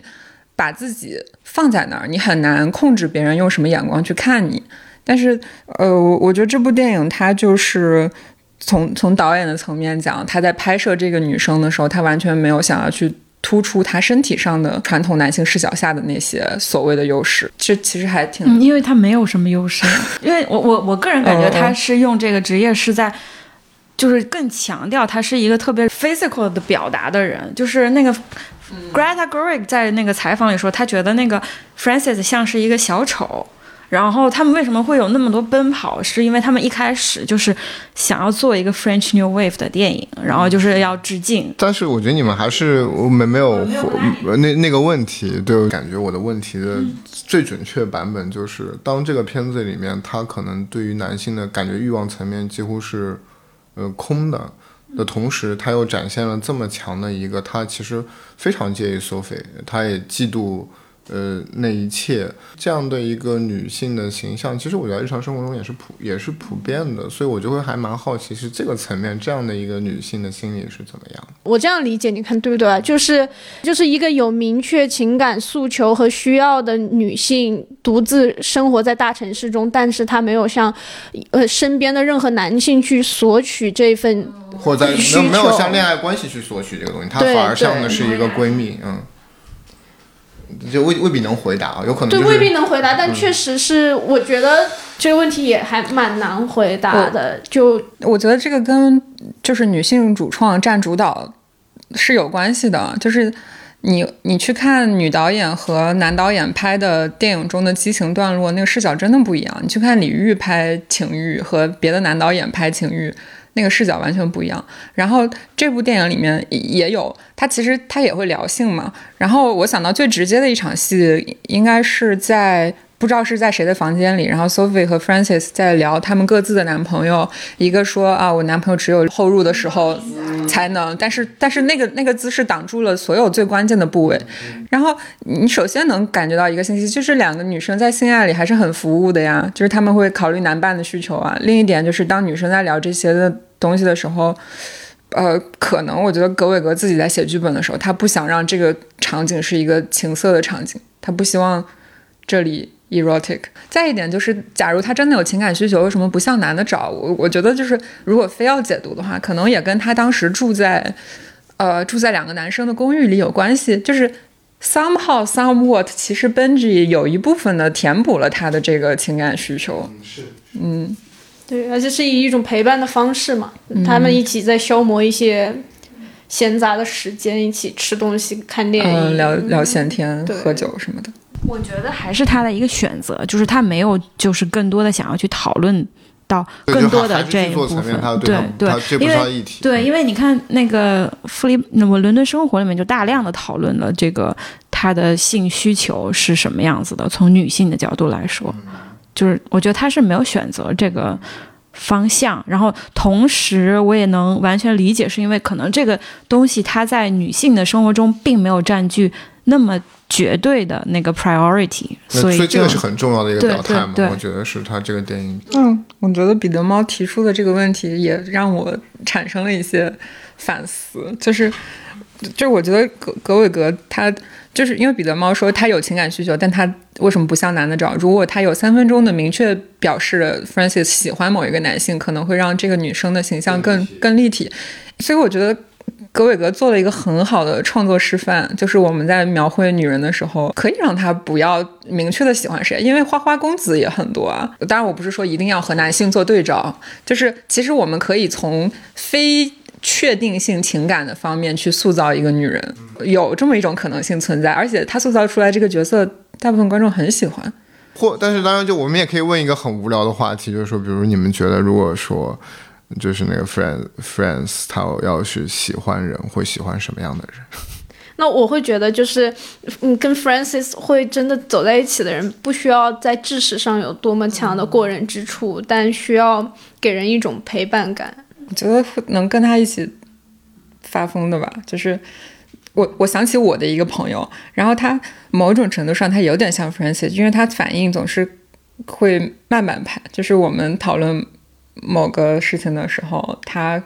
可能会过一会儿才 get 到笑点，或者是他会很认真的去问我们开玩笑的那个问问句，呃，就是表面意思。嗯、对，然后她就说她很喜欢和她男朋友过山车。我说过山车什么意思？她男朋友坐在椅子上，然后她从后面疯狂的去摇她的男朋友，就是就是进行一个平地上的摇晃，然后他们称其为过山车。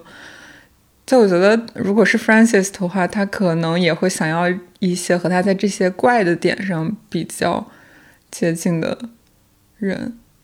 我想到他跟跟 Live 在餐厅的那场戏，他去取完钱回来，Live 问他你是去了一趟瑞士吗？他没有 get 到 Live 在嘲笑他，你你花了这么长的时间。就我觉得人会喜欢和自己在这些异于常人的点上能搭上的。对对对，这个问题我的回我我的回答会是，就是他可能还是会找一个跟 Sophie 有一点类似的人，因为其实你在看片子的前面一部分，它其实一上来就是一段蒙太奇，就是这段蒙太奇里，Francis 和 Sophie 永远是同框的，但他们永远在做着不同的事情。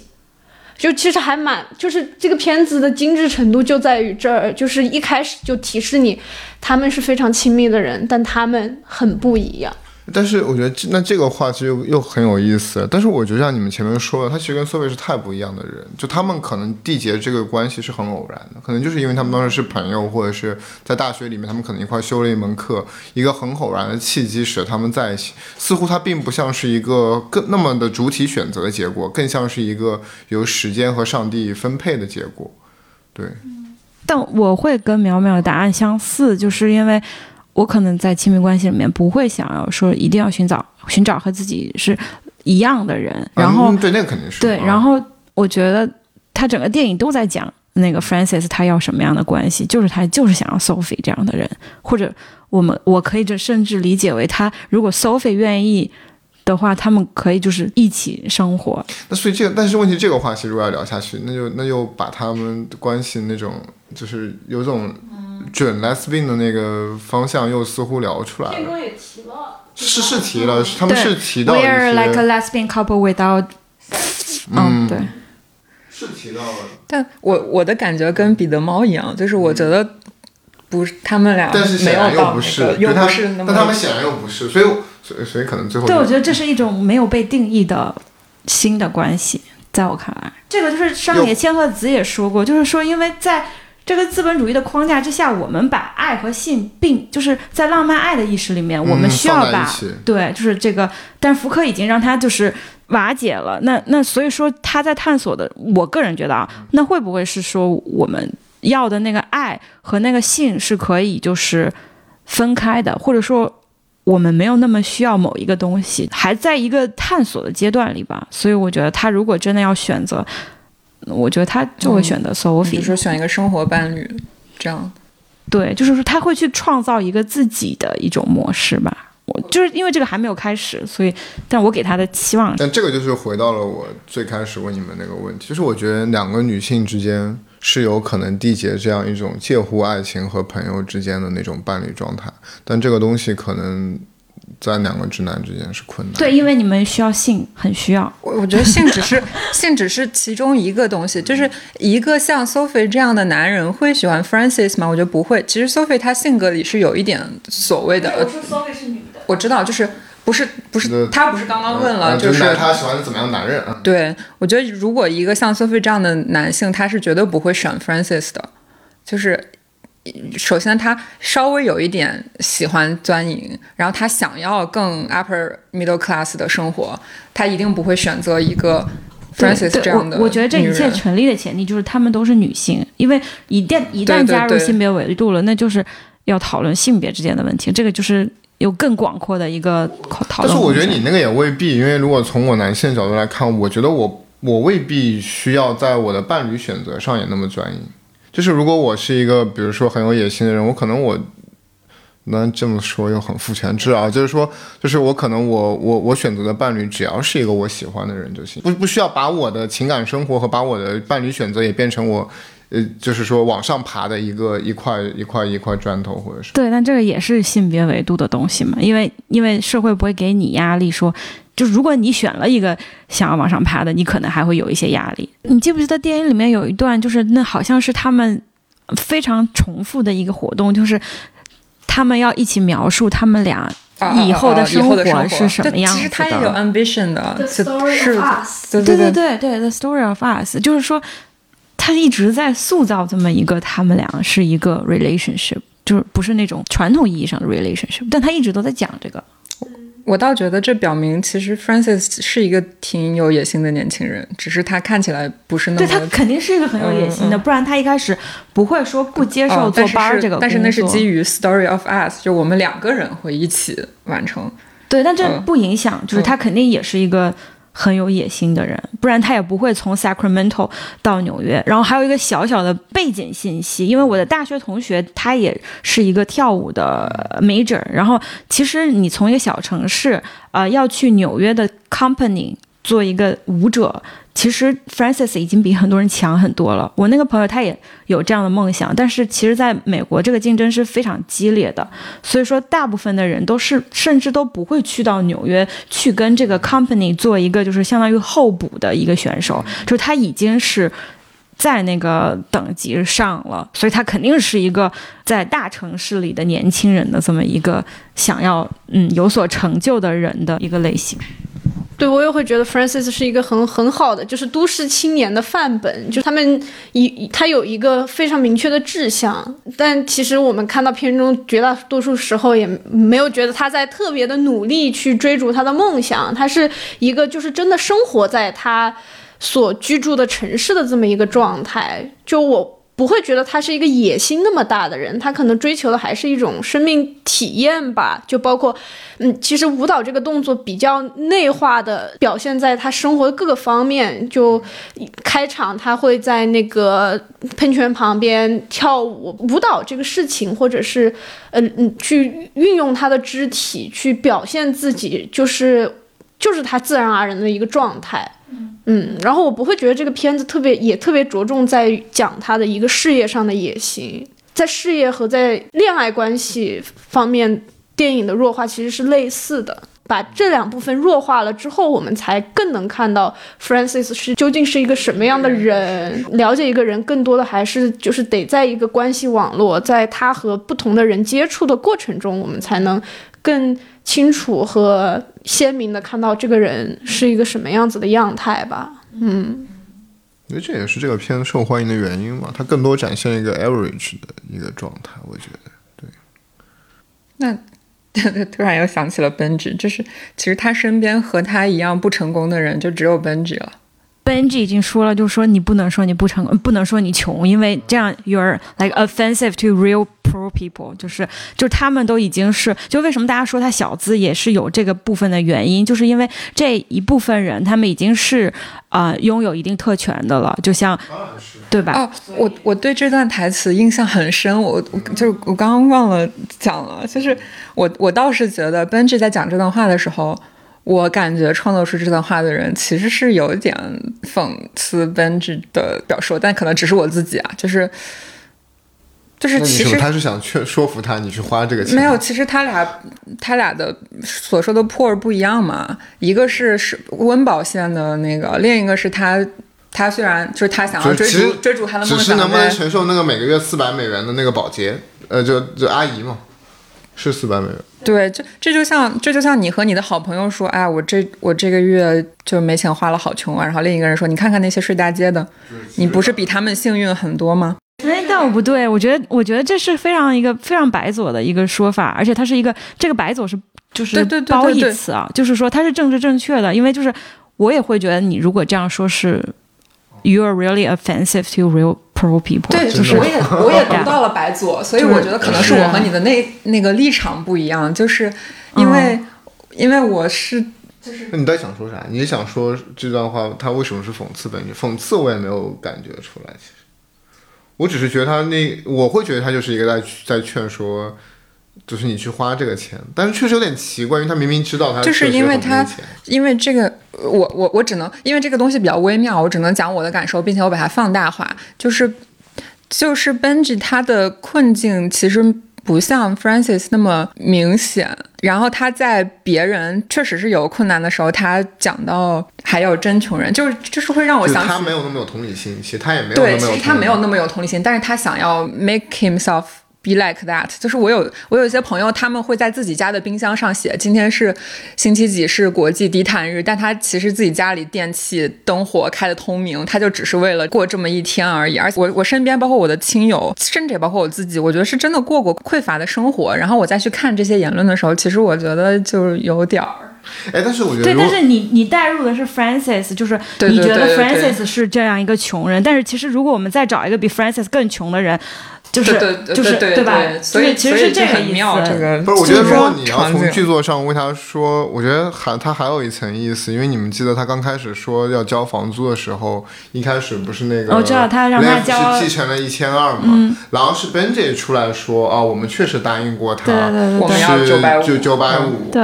然后你再回到那场那场戏的时候，应该是他从巴黎回来吧，嗯是吧？那那会儿有有点像是感觉，就是如果很坏的去揣测，有点像是就是说，其实呃，Benji 已经有点告白了之后，就是有点像说了那番试图要在一起的话，但是其实呃，Francisca 没有给回应嘛，对吧？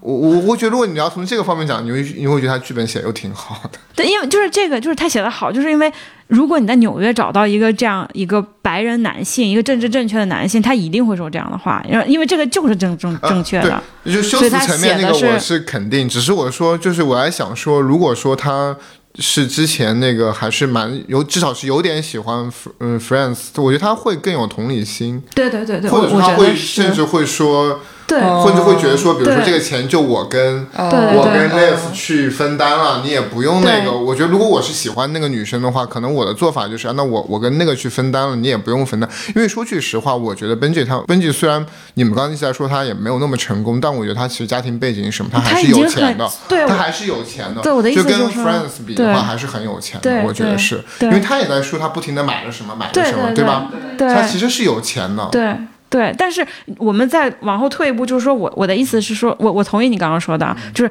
就是他们在这个维度上，他们都还是那个特权的阶级的，对因为就是你要真的去，那就还有很多很多的人是那个样子的，所以就是说，就是。他是，但是他是 aware of it，就是他知道自己是在哪个位置的。我觉得这个是 Benji 可爱的地方，他他有同理心，然后他也知道自己是处在哪个位置的，然后他也绝对是一个富二代了。对，因为他也没有工作呀，他一直在帮人家写那个写剧本儿，都在写剧本儿，但是就是还没有写出真的剧本，就是那个感觉。所以其实这如果要延伸一下，又是另外一个问题，就是说，比如我们拿北京来说，其实我觉得很多，特别是我们影视行业，就是很多，呃，比如说你也还不是成功的编剧或者导演，或者你只是在做一个比较，你甚至你可以在很光鲜亮丽的公司，但是我们都知道这些公司给的工资是多少钱，你可能家里是要贴着钱，你才能在北京生活的。其实你赚的，说真的，你并不一定比一个快递员和外卖手要高。对。就是所谓的你会觉得，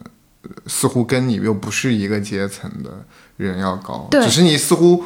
更光鲜一些，你更富尔乔亚一些。我 cue 到萨利鲁尼，他就是在讨论这样一代人，就是我们就是都是这样一代人，我们是一代看起来过着中产生活，但其实你可能拿的薪水是没有一个蓝领工人拿的多的。这么一代人，他们要如何去自处？他讲的其实也是这样，就是大家都是拿着。父母给的钱，然后去维持一个所谓的中产生活，所以这个有后面也很有意思。不是他他回到他们学校做那个下暑暑期课程，他不是在在在在在树林里给给奶奶打电话，还是还是妈妈？就是妈妈吗？他不是说他不是提到说我还欠着巴黎那个旅行的那个巨款，然后他妈妈还说需要钱的话就跟我们说呀。但是，但是他是妈妈不是在说嘛？说但是啊，对不起，这个我确实是不能，就帮不了你更多了。对，这个特别美国，在我看来，就是这是你不必要的支出，对，就是这个在国内是。不会是这样，这样这样，父母会可能是就会立马就给你转账转过来了。对，至少会一边骂你一边给你转钱，这种的。但是在美国，就是也是我的体会，就是我跟同龄的同学们一起出去的时候，就是他们说的那个 poor，就是和我们说的这个穷是不一样的。我们这个穷是更像是说你是出生于哪个阶级，你的家庭状况、经济条件。他们那个 poor 是就是。他们美国人经常说一句话，就是我破产了。但是这个破产的意思不是说他全家破产了，而是就是他们把那个十八岁以后的自己，这个确实是分得很清楚的。就是说他们的很多的大学的贷款都是自己还的，然后那个就特别的像美国。然后这个电影也会给我一种这样的感觉，就是他们之间的那个关系，就是好像是很密切的亲人，但是。但是你又特别的孤独，因为就是在在某种某种层面上，你们的那个关系是非常客气。我记得这场对话，因为他很容易让我联想到我向父母要钱的时候的场景，就是他他其实打电话过去，然后是他爸妈一起听嘛，然后他就说哦，那个我我去巴黎的钱还没有还完。其实这个时候他爸先问了一句，他爸说你需要钱吗？然后 Francis 就说啊不，我不用。然后这个时候他妈妈才说那句不好意思，宝贝，我们也没有办法帮到你。就是其实他父母是想帮助，但是他也了解他自己家里的情况是，就是这个是不一样的。就是在美国，就是他家是肯定给得起这个钱的，但是就是这个钱是不是我的我的意思就是他自己主动拒绝了这个，就是他爸那么一说，你就当他那么一说就行了。就是 就是就是就是在美国的家庭就是里面就是说。他不会觉得我父母能掏出这个钱，我就应该把这个钱给你。这是一个对我来说是一个非常文化冲击的事情。我我觉得这个有文化的东西，也有他自己就是主主动，因为假如他那时候真的很窘迫，对，假如他那时候真的很窘迫，他向父母借贷什么的，我觉得也还，但他就是反正他就拒绝了嘛，嗯。所以你觉得他为什么一定要去巴黎，或者为什么一冲动之下就去巴黎了呢？哎，这就是刚才我们就可以，就是他其实就是，所以这个人物里面，我觉得我们刚才讨论比较少的是他自尊心很强的一面。就我觉得去巴黎这件事情也有这个，就是你从当时文本的语境环境里面，其实也有这个嘛。就是而且包括你的，包括你的那个朋友不是要去日本了吗？但是但是其实又很有意思，他在巴黎接到那个 Sophie 给他打那个电话，他又刻意的要去。不去说我在巴黎这件事吗？如果他真的跟 Sophie 讲了，他和 Sophie 是会相互刻薄的，就是他们，所以他就有那种竞争关系。嗯，他没有说是因为他很善良。怎么说？就是如果你说了之后，你就会就是这个关系，他就会你就跟我杠上了，就相当于我要去日本，然后你说哎，我现在在巴黎，那你们这之后的那个发展可能就不会是那样的，因为。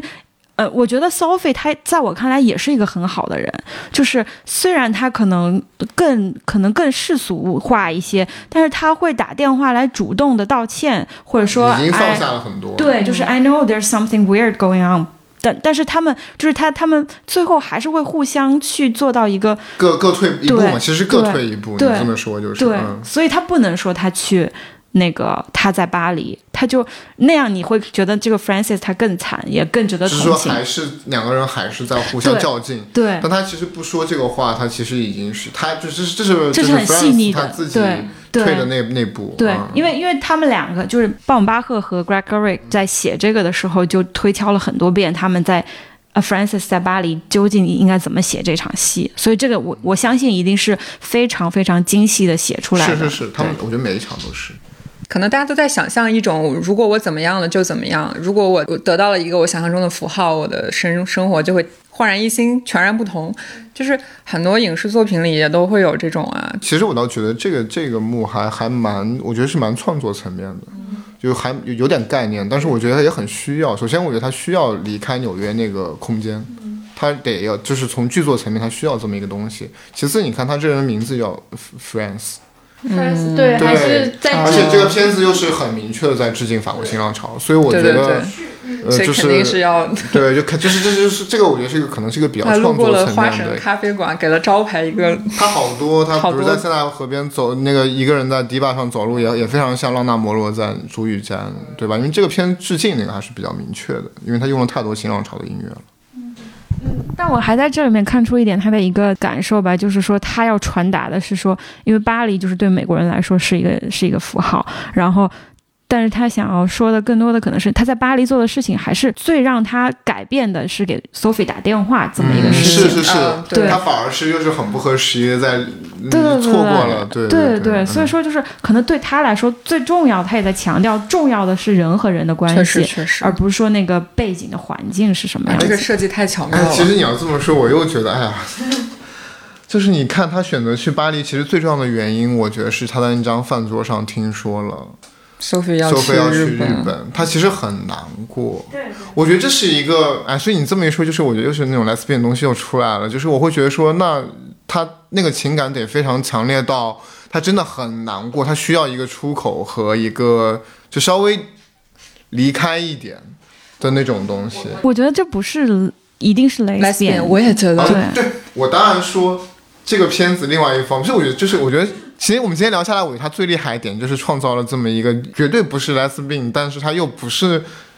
嗯简单的朋友，就是这个就像我们说，他们两个关系真的很复杂。但是这个对我们来说是呃很能共鸣。就是如果我的朋友就是没有告诉我他要去日本，我从别人的嘴里听到他要去日本跟那个男的结婚，我也会就是非常的难过，以至于要去做别的事情。如果你足够重视这个关系，我觉得有一层是像思雨说的这种，就我的好朋友没有告诉我，但另一另一个层面也是说明，就是其实 Sophie 已经走到他人生的下一个阶段了，但 Francis 还没有。因为以前我们呃老讲俩女的竞争，就是老是会带到雌雌竞那个方面嘛。其实我觉得，如果只是把女人作为人来看，其实她们对于生活的某种上进心，虽然我们说这个片子其实是在讲她的人生体验，但他其实也是有一点上进心的。那现在看起来，Sophie 好像过得比他要好了。所以他就会需要假装在巴黎，对需要去巴黎。我的理解是他不是觉得 Sophie 成功了，他觉得 Sophie 不应该选择选择这个男的，就是。因为这个男的是一个，就是他一直在那里嘲笑，他是一个会买这样呃黑皮沙发的，就有点像是那种美国乡村土包子富二代那种感觉的。就是说，你最后就是 end up，就是你选择了他，就是你背弃了我们所谓更更哦更自主的一个选择，而且去 Sophie 是犹太人，她老公是德国，就是德国血统。所。以他们才会有这段对话嘛，就是就是就是你的你的祖先是个纳粹对，所以他他就是那个东西还更复杂一些，就是因为你没有，就是你你最后还是选择了我们俩都认同了那个 patch 是。不是特别好的一个选择，但是我知道你为什么要做这样选择，我可以尊重你，我理解你，但是我还是会在心理上会很难过。其实他还是没有尊重和理解，这个尊重到理解是到最后面他们躺在床上对是说，嗯其实我真的还是喜欢，就是我到那个时候，我觉得他才真正的去尊重了他的朋友，哦，哦对哦，所以他其实这里面也有一层，是对啊，真的是编剧大对失败。对，就是你们会觉得这个片子，比如说在当下的二零二二年纽约，就不会是这样了吗？我觉得完全不过时，可能很多纽约客还是 Francis Ha 这种生活状态。但我但我其实我的问题其实是想反过来问的，我我会觉得跟二零一零年那种状态和气候有点不太一样。哦，就是对对对，我我就想说，就是如果要我们站在现在这个角度去批判的话，你没有发现这个片子里其实完全就是就是一个白人世界。啊，哦，我没有没有从这个身上想到。对，这这就是我觉得当时的舆论环境可能还是更更自由一点的吧。嗯，就现在可能我觉得 Benji 可能得是个黑人，或者是 Live 是个黑人。我我还在想，是因为就是 Trump 上台之后，整个美国的那个呃文化氛围，年轻人的那个状态其实是有变化的。为什么？为什么萨利鲁尼会在全世界就是成为一个新的现象？是因为就是整个新自由主义之后这个转向，我觉得应该现在在拍这个电影挺不一样的了。就是，但这个电影它好像我现在回过头去想，它好像是缺少了一些特别现实的一些社会的层面的符号在里面，就包括刚刚淼淼说，他没有一个任何其他族裔的人。然后他可能也不会让你看了这个之后，你明确的知道他可能是在 Nine One One 之后，或者是 Trump 之前，就是他在一个更嗯拉的更更这种社会角度的层面上来说，他是没有一个比较具体的，所以它还是像一个童话。对对，哦，我我现在能理解你说童话的这个点，确实，它是好像它普适性是很广的。我觉得这也是，就是很多导演，比如说娄烨拍北京、上海，我觉得他他他创造的是一个自己的空间，就是他未必是，当然他他背景放在那儿，就像这个电影一样，他放在纽约，但他其实他创造的是一个属于他自己的那种空间。我我想起。很古早的一个综艺，就是就是刘雯跟崔始源谈恋爱那个综艺，然后有很多就是有很多人说为什么这个恋爱那么好磕，还啊还有周冬雨和余文乐谈恋爱，就以前的那些恋爱节目，它都是把美美的明星放在美美的场景里面，让人去美美的磕，就像电视剧一样，它不会给你放现实的东西，因为就你他们不去考验爱情，也不去考验人性。然后你你吸收了这个，你就觉得还也也不错了。然后就像这个片子一样，再有想起年初有很多人讨伐《爱情神话》，说没有展现上海真实的场景。在我看来，Francis 哈，如果我们要在这个社会层面上去讨论这个问题的话，Francis 哈它肯定是一个商业片，就是因为它是一个。呃，可能我们在这里中间看到最大的苦难，就是说他没有钱交房租，或者说没有四百块钱去找清洁工。但是我并不反对说我们不，我们就不能因为有了别的苦难，不能去讲这样的故事。但是我们可以清楚的看到，说他是在这个类别里面，他做了这样一个选择。然后我记得我当时和我一个朋友就是说我喜欢这个片的时候，以及我的一些创作观念念的时候，他就提到鲍姆巴赫他的一个创作观念，也是他是觉得拍电影是一个治愈的过程，就是就是就是治愈你，他不是说一个呃可能是更现实主义的一个让你去。有更多的、更更相当于更左派的一个，像什么肯洛奇这样的做法，说是呃让你看到更多的东西。它所以就是我说它是一个童话，也是就是在这个层面上，它呃让我觉得啊、好好想看这个电影，看了它会让我快乐，或者说是更怎么样，它是有这样一个层面的创作的一个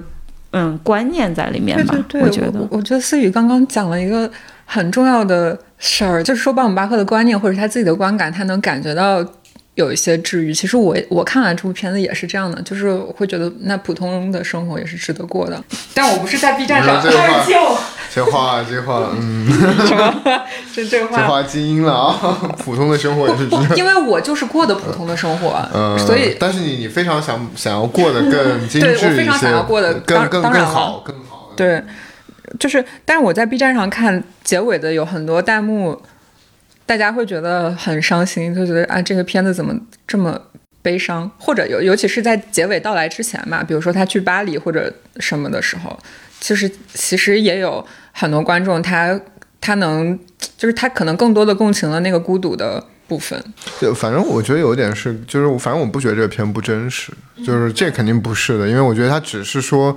呃，他只是不去牵扯那些社会和政治的议题而已，就是就是你就像你说的，就是说你的朋友如果因为你喜欢这个片子，你想做这样的片子批评你是布尔乔亚，我觉得没问题，因为这个片就是布尔，他展现的就是布尔乔亚的人群。然后我觉得大家其实能到这个阶层，其实你基本上受过一个还不错的教育，还就是你也能够在这样的一线城市能够负担这样的生活，我觉得这不是问题，对，这不是问题，只是说。对我的意思就是说，我们要比较清醒的看到它是这样的，对，就是也要跳出来看。对对，就是说我们需要知道它是这样的，然后它可能也做了一个很好的范本，就是你刚刚说的它是真实的。然后我们我们的商业片为什么就是那么让人不？就是因为其实我看到过好多个呃国内的创作者在提自己的处女作的时候，都会提到 Francis 哈作为借鉴，但是他们没有做到真正的借鉴，就是因为就是就是因为这个真实的这个部分，他没有得到别人的共鸣，就是跟很多国产的呃影视作品的一个通病都是一样的，就是说他的那个人是我们聊了这么多，这个人是完全经得起推敲的，他只是回避了一些。部分或者说是他不愿意看到的那个部分，但是他并不代表说，呃，我不回避的那一部分，它也要是矫饰的，或者说是是更更像一个泡泡的，不是的，就是就是这些我们。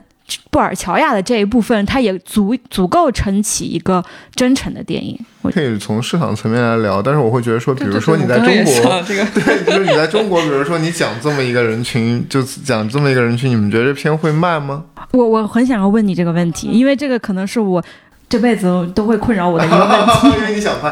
我我我其实想了想说，其实你刚刚也大家也聊到爱情神话嘛，其实我是觉得，其实如果做精准的发行，我觉得是是 OK 的，但是得片子质量足够好。但我会确实觉得受众可能主要是，呃，局限在一二线城市的这么一个人群，还有就是可能就是说相相对来说就是可能三四线城市，但是他在知识层面他向往这样生活的。嗯，我我的解法是，就是从你是从制片人的角度在说这个事情，我从创作者的角度来说，就是就是我尽量不去想这个问题。不是我的意思，就是说我知道这个问题存在了，然后我在想这个问题的时候，我不能因为这个问题而阻碍了我的创作。然后当我创作在以我最百分之百真诚的去把这个东西创作出来之后，我希望在和别人的合作当中，以就是像你说的更精准的发行，或者说是更。小的成本让这个东西它先做出来，因为我觉得《爱情神话》它可能也是一个特例，我们不能说我们要去复制《爱情神话》，因为它它选择，我觉得它做了一个很好的选择。其实你把卡斯都拿掉，那个片子的体量其实也就那样，对它不不是很大体量的片子。对，但是它同时它也是。他选择了上海这样一个，呃，我觉得是一个很好的选择，就可以相对应和纽约嘛，就可能中国最可以对应过来。或者说，因为《爱情神话》卖的最好的地方就是上海，就是他他他给了上海人对于自己的一个文化认同也好，是怎么样？这个东西它是我觉得是另外一个层面的一个一个文化现象，然后这个文化现象和我们所说的要拍这样成本的电影或者是这样类型的电影是，我觉得是不可复制的。所以就是我我是相信是有有它的受众的，只是说我们在呃创作者和呃制片的层面上去统一这个东西，我们有同样的认知之后再做这个事情，会我觉得会就是顺利很多。对，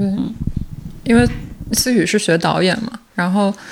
因为我自己可能接触编剧工作更多一点，我作为创作者的位置可能会。还要再被动一些，就这是一个前提，就是我就是我很难不去考虑，呃，别人需要什么，市场需要什么而去，因为因为剧本始终是一个中间产品，如果我不自己去做导演的话，我很难把它。对我的意思是说，导演更要考虑这个事情，只是说我不能在还没写之前就先去想这个问题，因为这样的话。这个人物他肯定就就你就会自己就会崩溃，我觉得就是你就会出来很多个像莫名其妙的电影一样的产品。对，对。然后第二点就是，其实我们现在的国产影视剧啊、电影啊，它其实讲的也都是中产阶级想象，哎，就是真的讲穷人的，就引如引如尘烟嘛，就或者或者他乡。对，其实我们的我们的影视作品也在写中产想象，但是不是 Francis 他这种的中产生活。你你看我们的剧那种，呃，男人和女人谈恋爱，在大公司光鲜亮丽的白领，可能一个月工资一万，但身上的品牌赞助都是好大几万的衣服，就是那是另一种被塑造出来的中产生活。那个其实离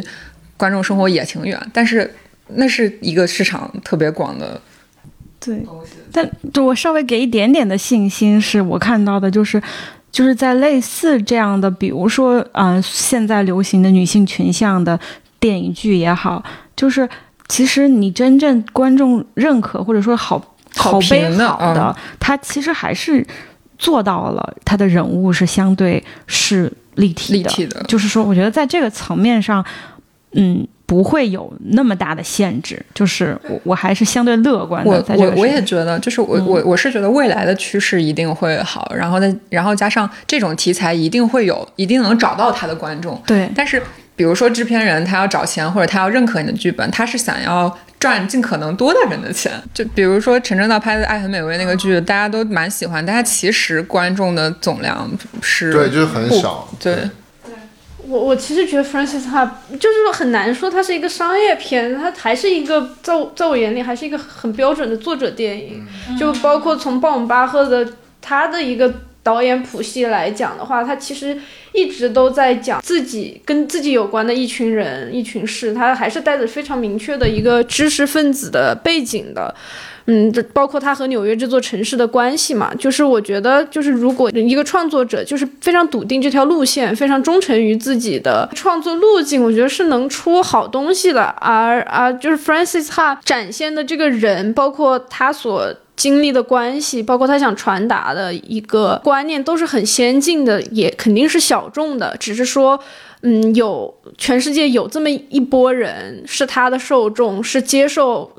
他的这种观念的输出的。我觉得比较重要的是，不断有这样的东西出来，然后被大家谈论和知道。我觉得这个更关键。但只是说，美国的市场可能它的包容性和就是给创作者的空间更大，能让这样的作品被被看到吧。包括我们都会去关注 CC 出了什么碟啊，这种其实就是一个文化输出的事情。嗯，我其实一直在想，这严思雨说的，就是说朋友说他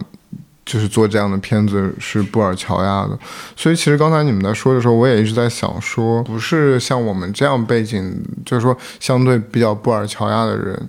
就他们看这个电影，他们会得到什么？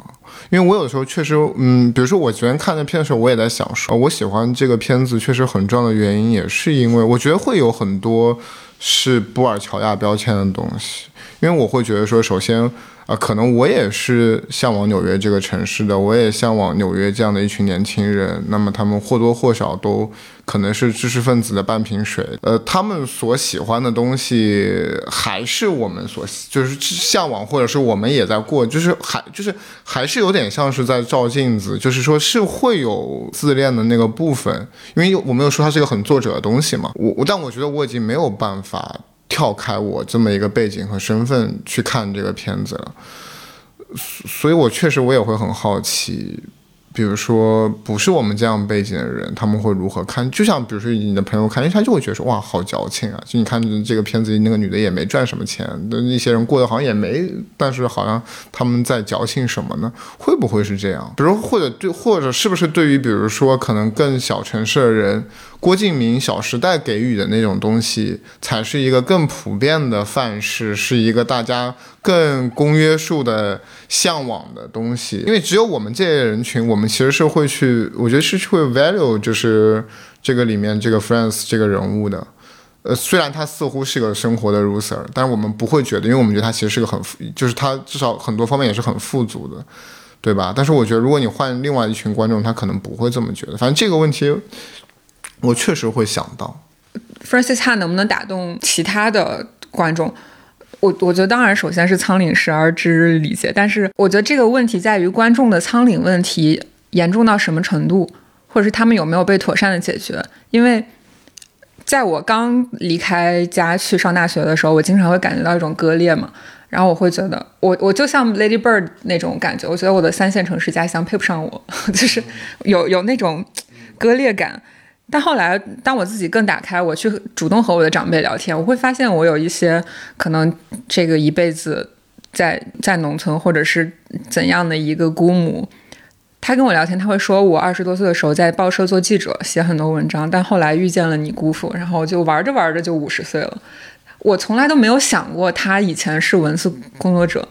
没有想过他在更年轻的时候，他也是文艺青年。他人生曾经有那么一种可能性，但是当他结婚生子，或者是更多别的原因，这个可能性就关闭了。然后因为我自己也写公众号嘛，我的阅读量比较好的文章。就是会有增增加很多后台关注的时候，其实我会每一个一个的去看那些人。我写过一篇文章讲我约会过的男人，我觉得那是一个很都市的东西。但我发现我的好多就是老家的姑姑都给我打赏了。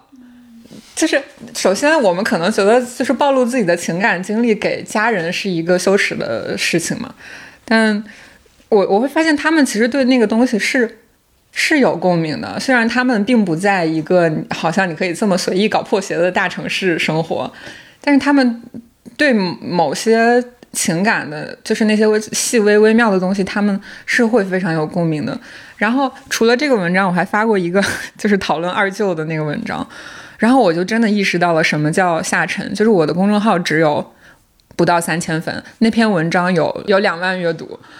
而且后台增增长的粉丝，就是一看你知道那个头像就是中年男性，因为你真的写到了他们关注的东西，就是所以为什么可能如果从钱的角度，很多人说要做下沉，就是因为这些就是所谓的阶级啊、城乡差异的话题，这真的是更广大的人关心的话题，真的是我们的连我们不太更不不熟的父亲姑父们这些人都会去关心的。东西，那所以说弗朗西斯还有他们关注的东西，你觉得？我觉得可能有姑姑们关注的，但是我觉得这个东西很难这么简单的讨论了。就是首先，我们整个中国观众群体对于有钱人的想象已经被破坏了，或者说是已经被嗯被塑造过了，所以所以说。嗯，你只有拿出那样的标签，他们才会觉得这是有钱人的。我觉得大部分人可能觉得 Francis 很穷吧，或者说是很穷啊，就他为什么他为什么要穿成这个样子？就是，就是，所以这个东西，他我觉得完全没有办法，就是直接。所以我就说刚才我说我说的那一点嘛，就是说。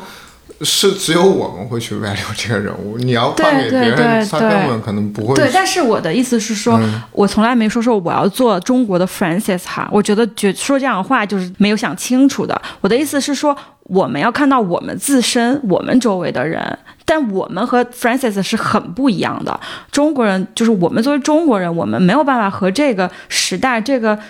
这个。家庭所谓的原生家庭，所谓的这个集体主义，所有的这一切分开来谈。所以我说的这个东西，它还没有诞生过，在我看来。但是这个东西有没有人看，我我不知道。从制片的呃那个角度，我要去想的话，我觉得就就没办法，就徒增烦恼。就是我得要先去，就是去做这个事情。然后他至于是给谁看，什么时候才能被看，就这个都不知道。但是，但是很有趣的一个现象是，就是说自己说自己参考了这个电影，然后拍出来的国产的影片，它的票房是还不错的。然后就是这个东西，它如果拿到国内，它又被会被挪用为小妞电影参考。你知道，就是所有的这些标签说出来之后，所以我们是一般说的小妞电影，比如国内就是是《失恋三十三天》这种叫小妞小妞电影，对吧？对。但我也不知道，就是每个人心中的小妞电影是什么样子的。就是那个什么张默拍的那个二十八岁未成年，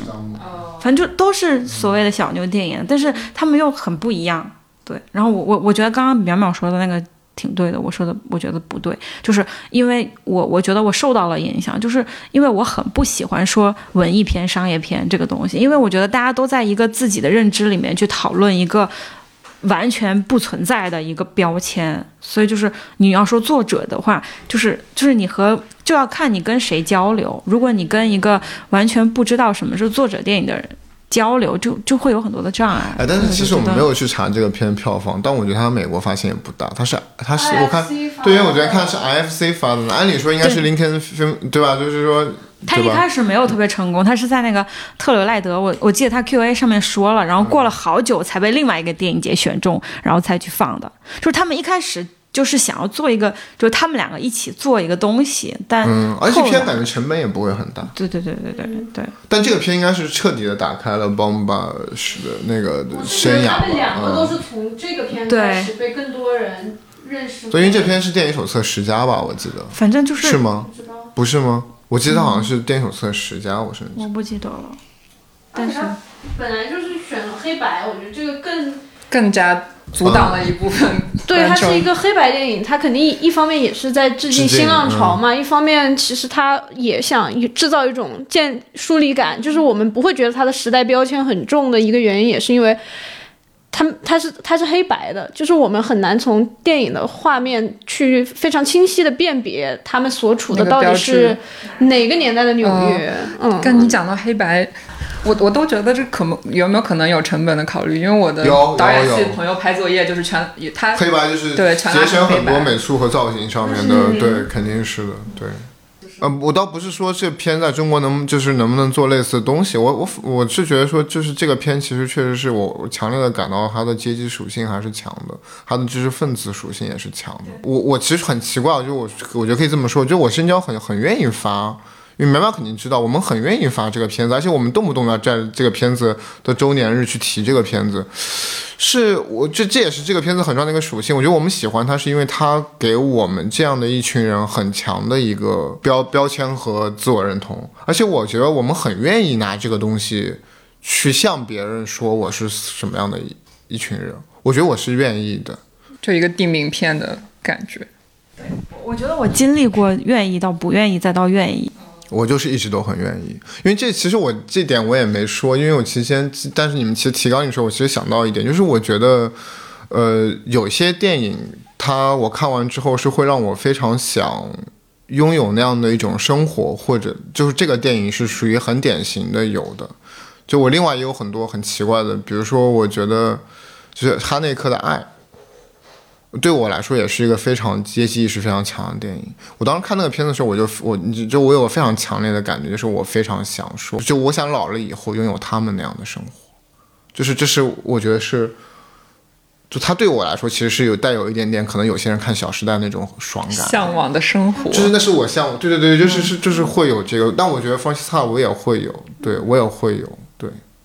我我突然觉得我我我今天回去应该让我妈去看一下这部电影，他会是什么看法？对，因为我我觉得还是就是就是从观众角度来说，就是不仅是我们，就是真的跟 Francis Ha 和他周边的朋友，就是有类似生活状况的人会喜欢这个电影，就是很多想要去了解这批人的生活状态的人也可以去看这个电影。嗯，就包括我觉得可能我妈看了这个电影会对会对我的在纽约的经历，包括为什么我现在在北京，就是也不谈恋爱，然后就是也还在飘着。对，呃，她她她肯定会会听的，对，就是就是我不用自己做讲述，然后让他看一个类似的作品，然后告诉他这种生活其实也还不错，而且我会觉得就是这样的一个片子会消退一些我的一个不自信或者耻感吧。马上也到二十七岁，我可能也也得到那个时候才能有。真正的一个新的阶段吧，或者找到了一个新的稳态的这种感觉，嗯。而且我我真的觉得，就是大家也可以不要低估观众的接受能力吧。就是我很同意圈圈说的，就是中国的就是中老年，就是那个女性的观众，其实接受力是特别强的。我我觉得我的姑奶奶们其实是我们家最活跃的电影观众。我觉得其实我我觉得不是嗯低估，我我我觉得我更关心的是说，嗯。就我们这么一群人，他到底在社会上处于什么样的位置？别人又怎么看我们？我觉得可能更多是是这个东西。对，就比如说或者不喜欢这个片子的人不喜欢他什么？我因为我发现连这点都很难，因为刚才我去翻了一下我豆瓣上的友邻评价，没有我喜欢是吗我也想说，就是说也倒也不是没有，也有人打一星的，但是我觉得我也他当然没怎么评论，但是我觉得确实我周围的人都是这个人群。嗯，其实你也很难很难去得到一个样本，我觉得就是我我刚刚说的和你说的还有一点不一样的嗯是，就是有一部分人可能是因为他觉得这个是特权阶级的东西，嗯然后还有一部分人他可能是觉得他也是创作者，他会觉得说创作这样有限度的资源应该被分配为讲更值得讲的故事。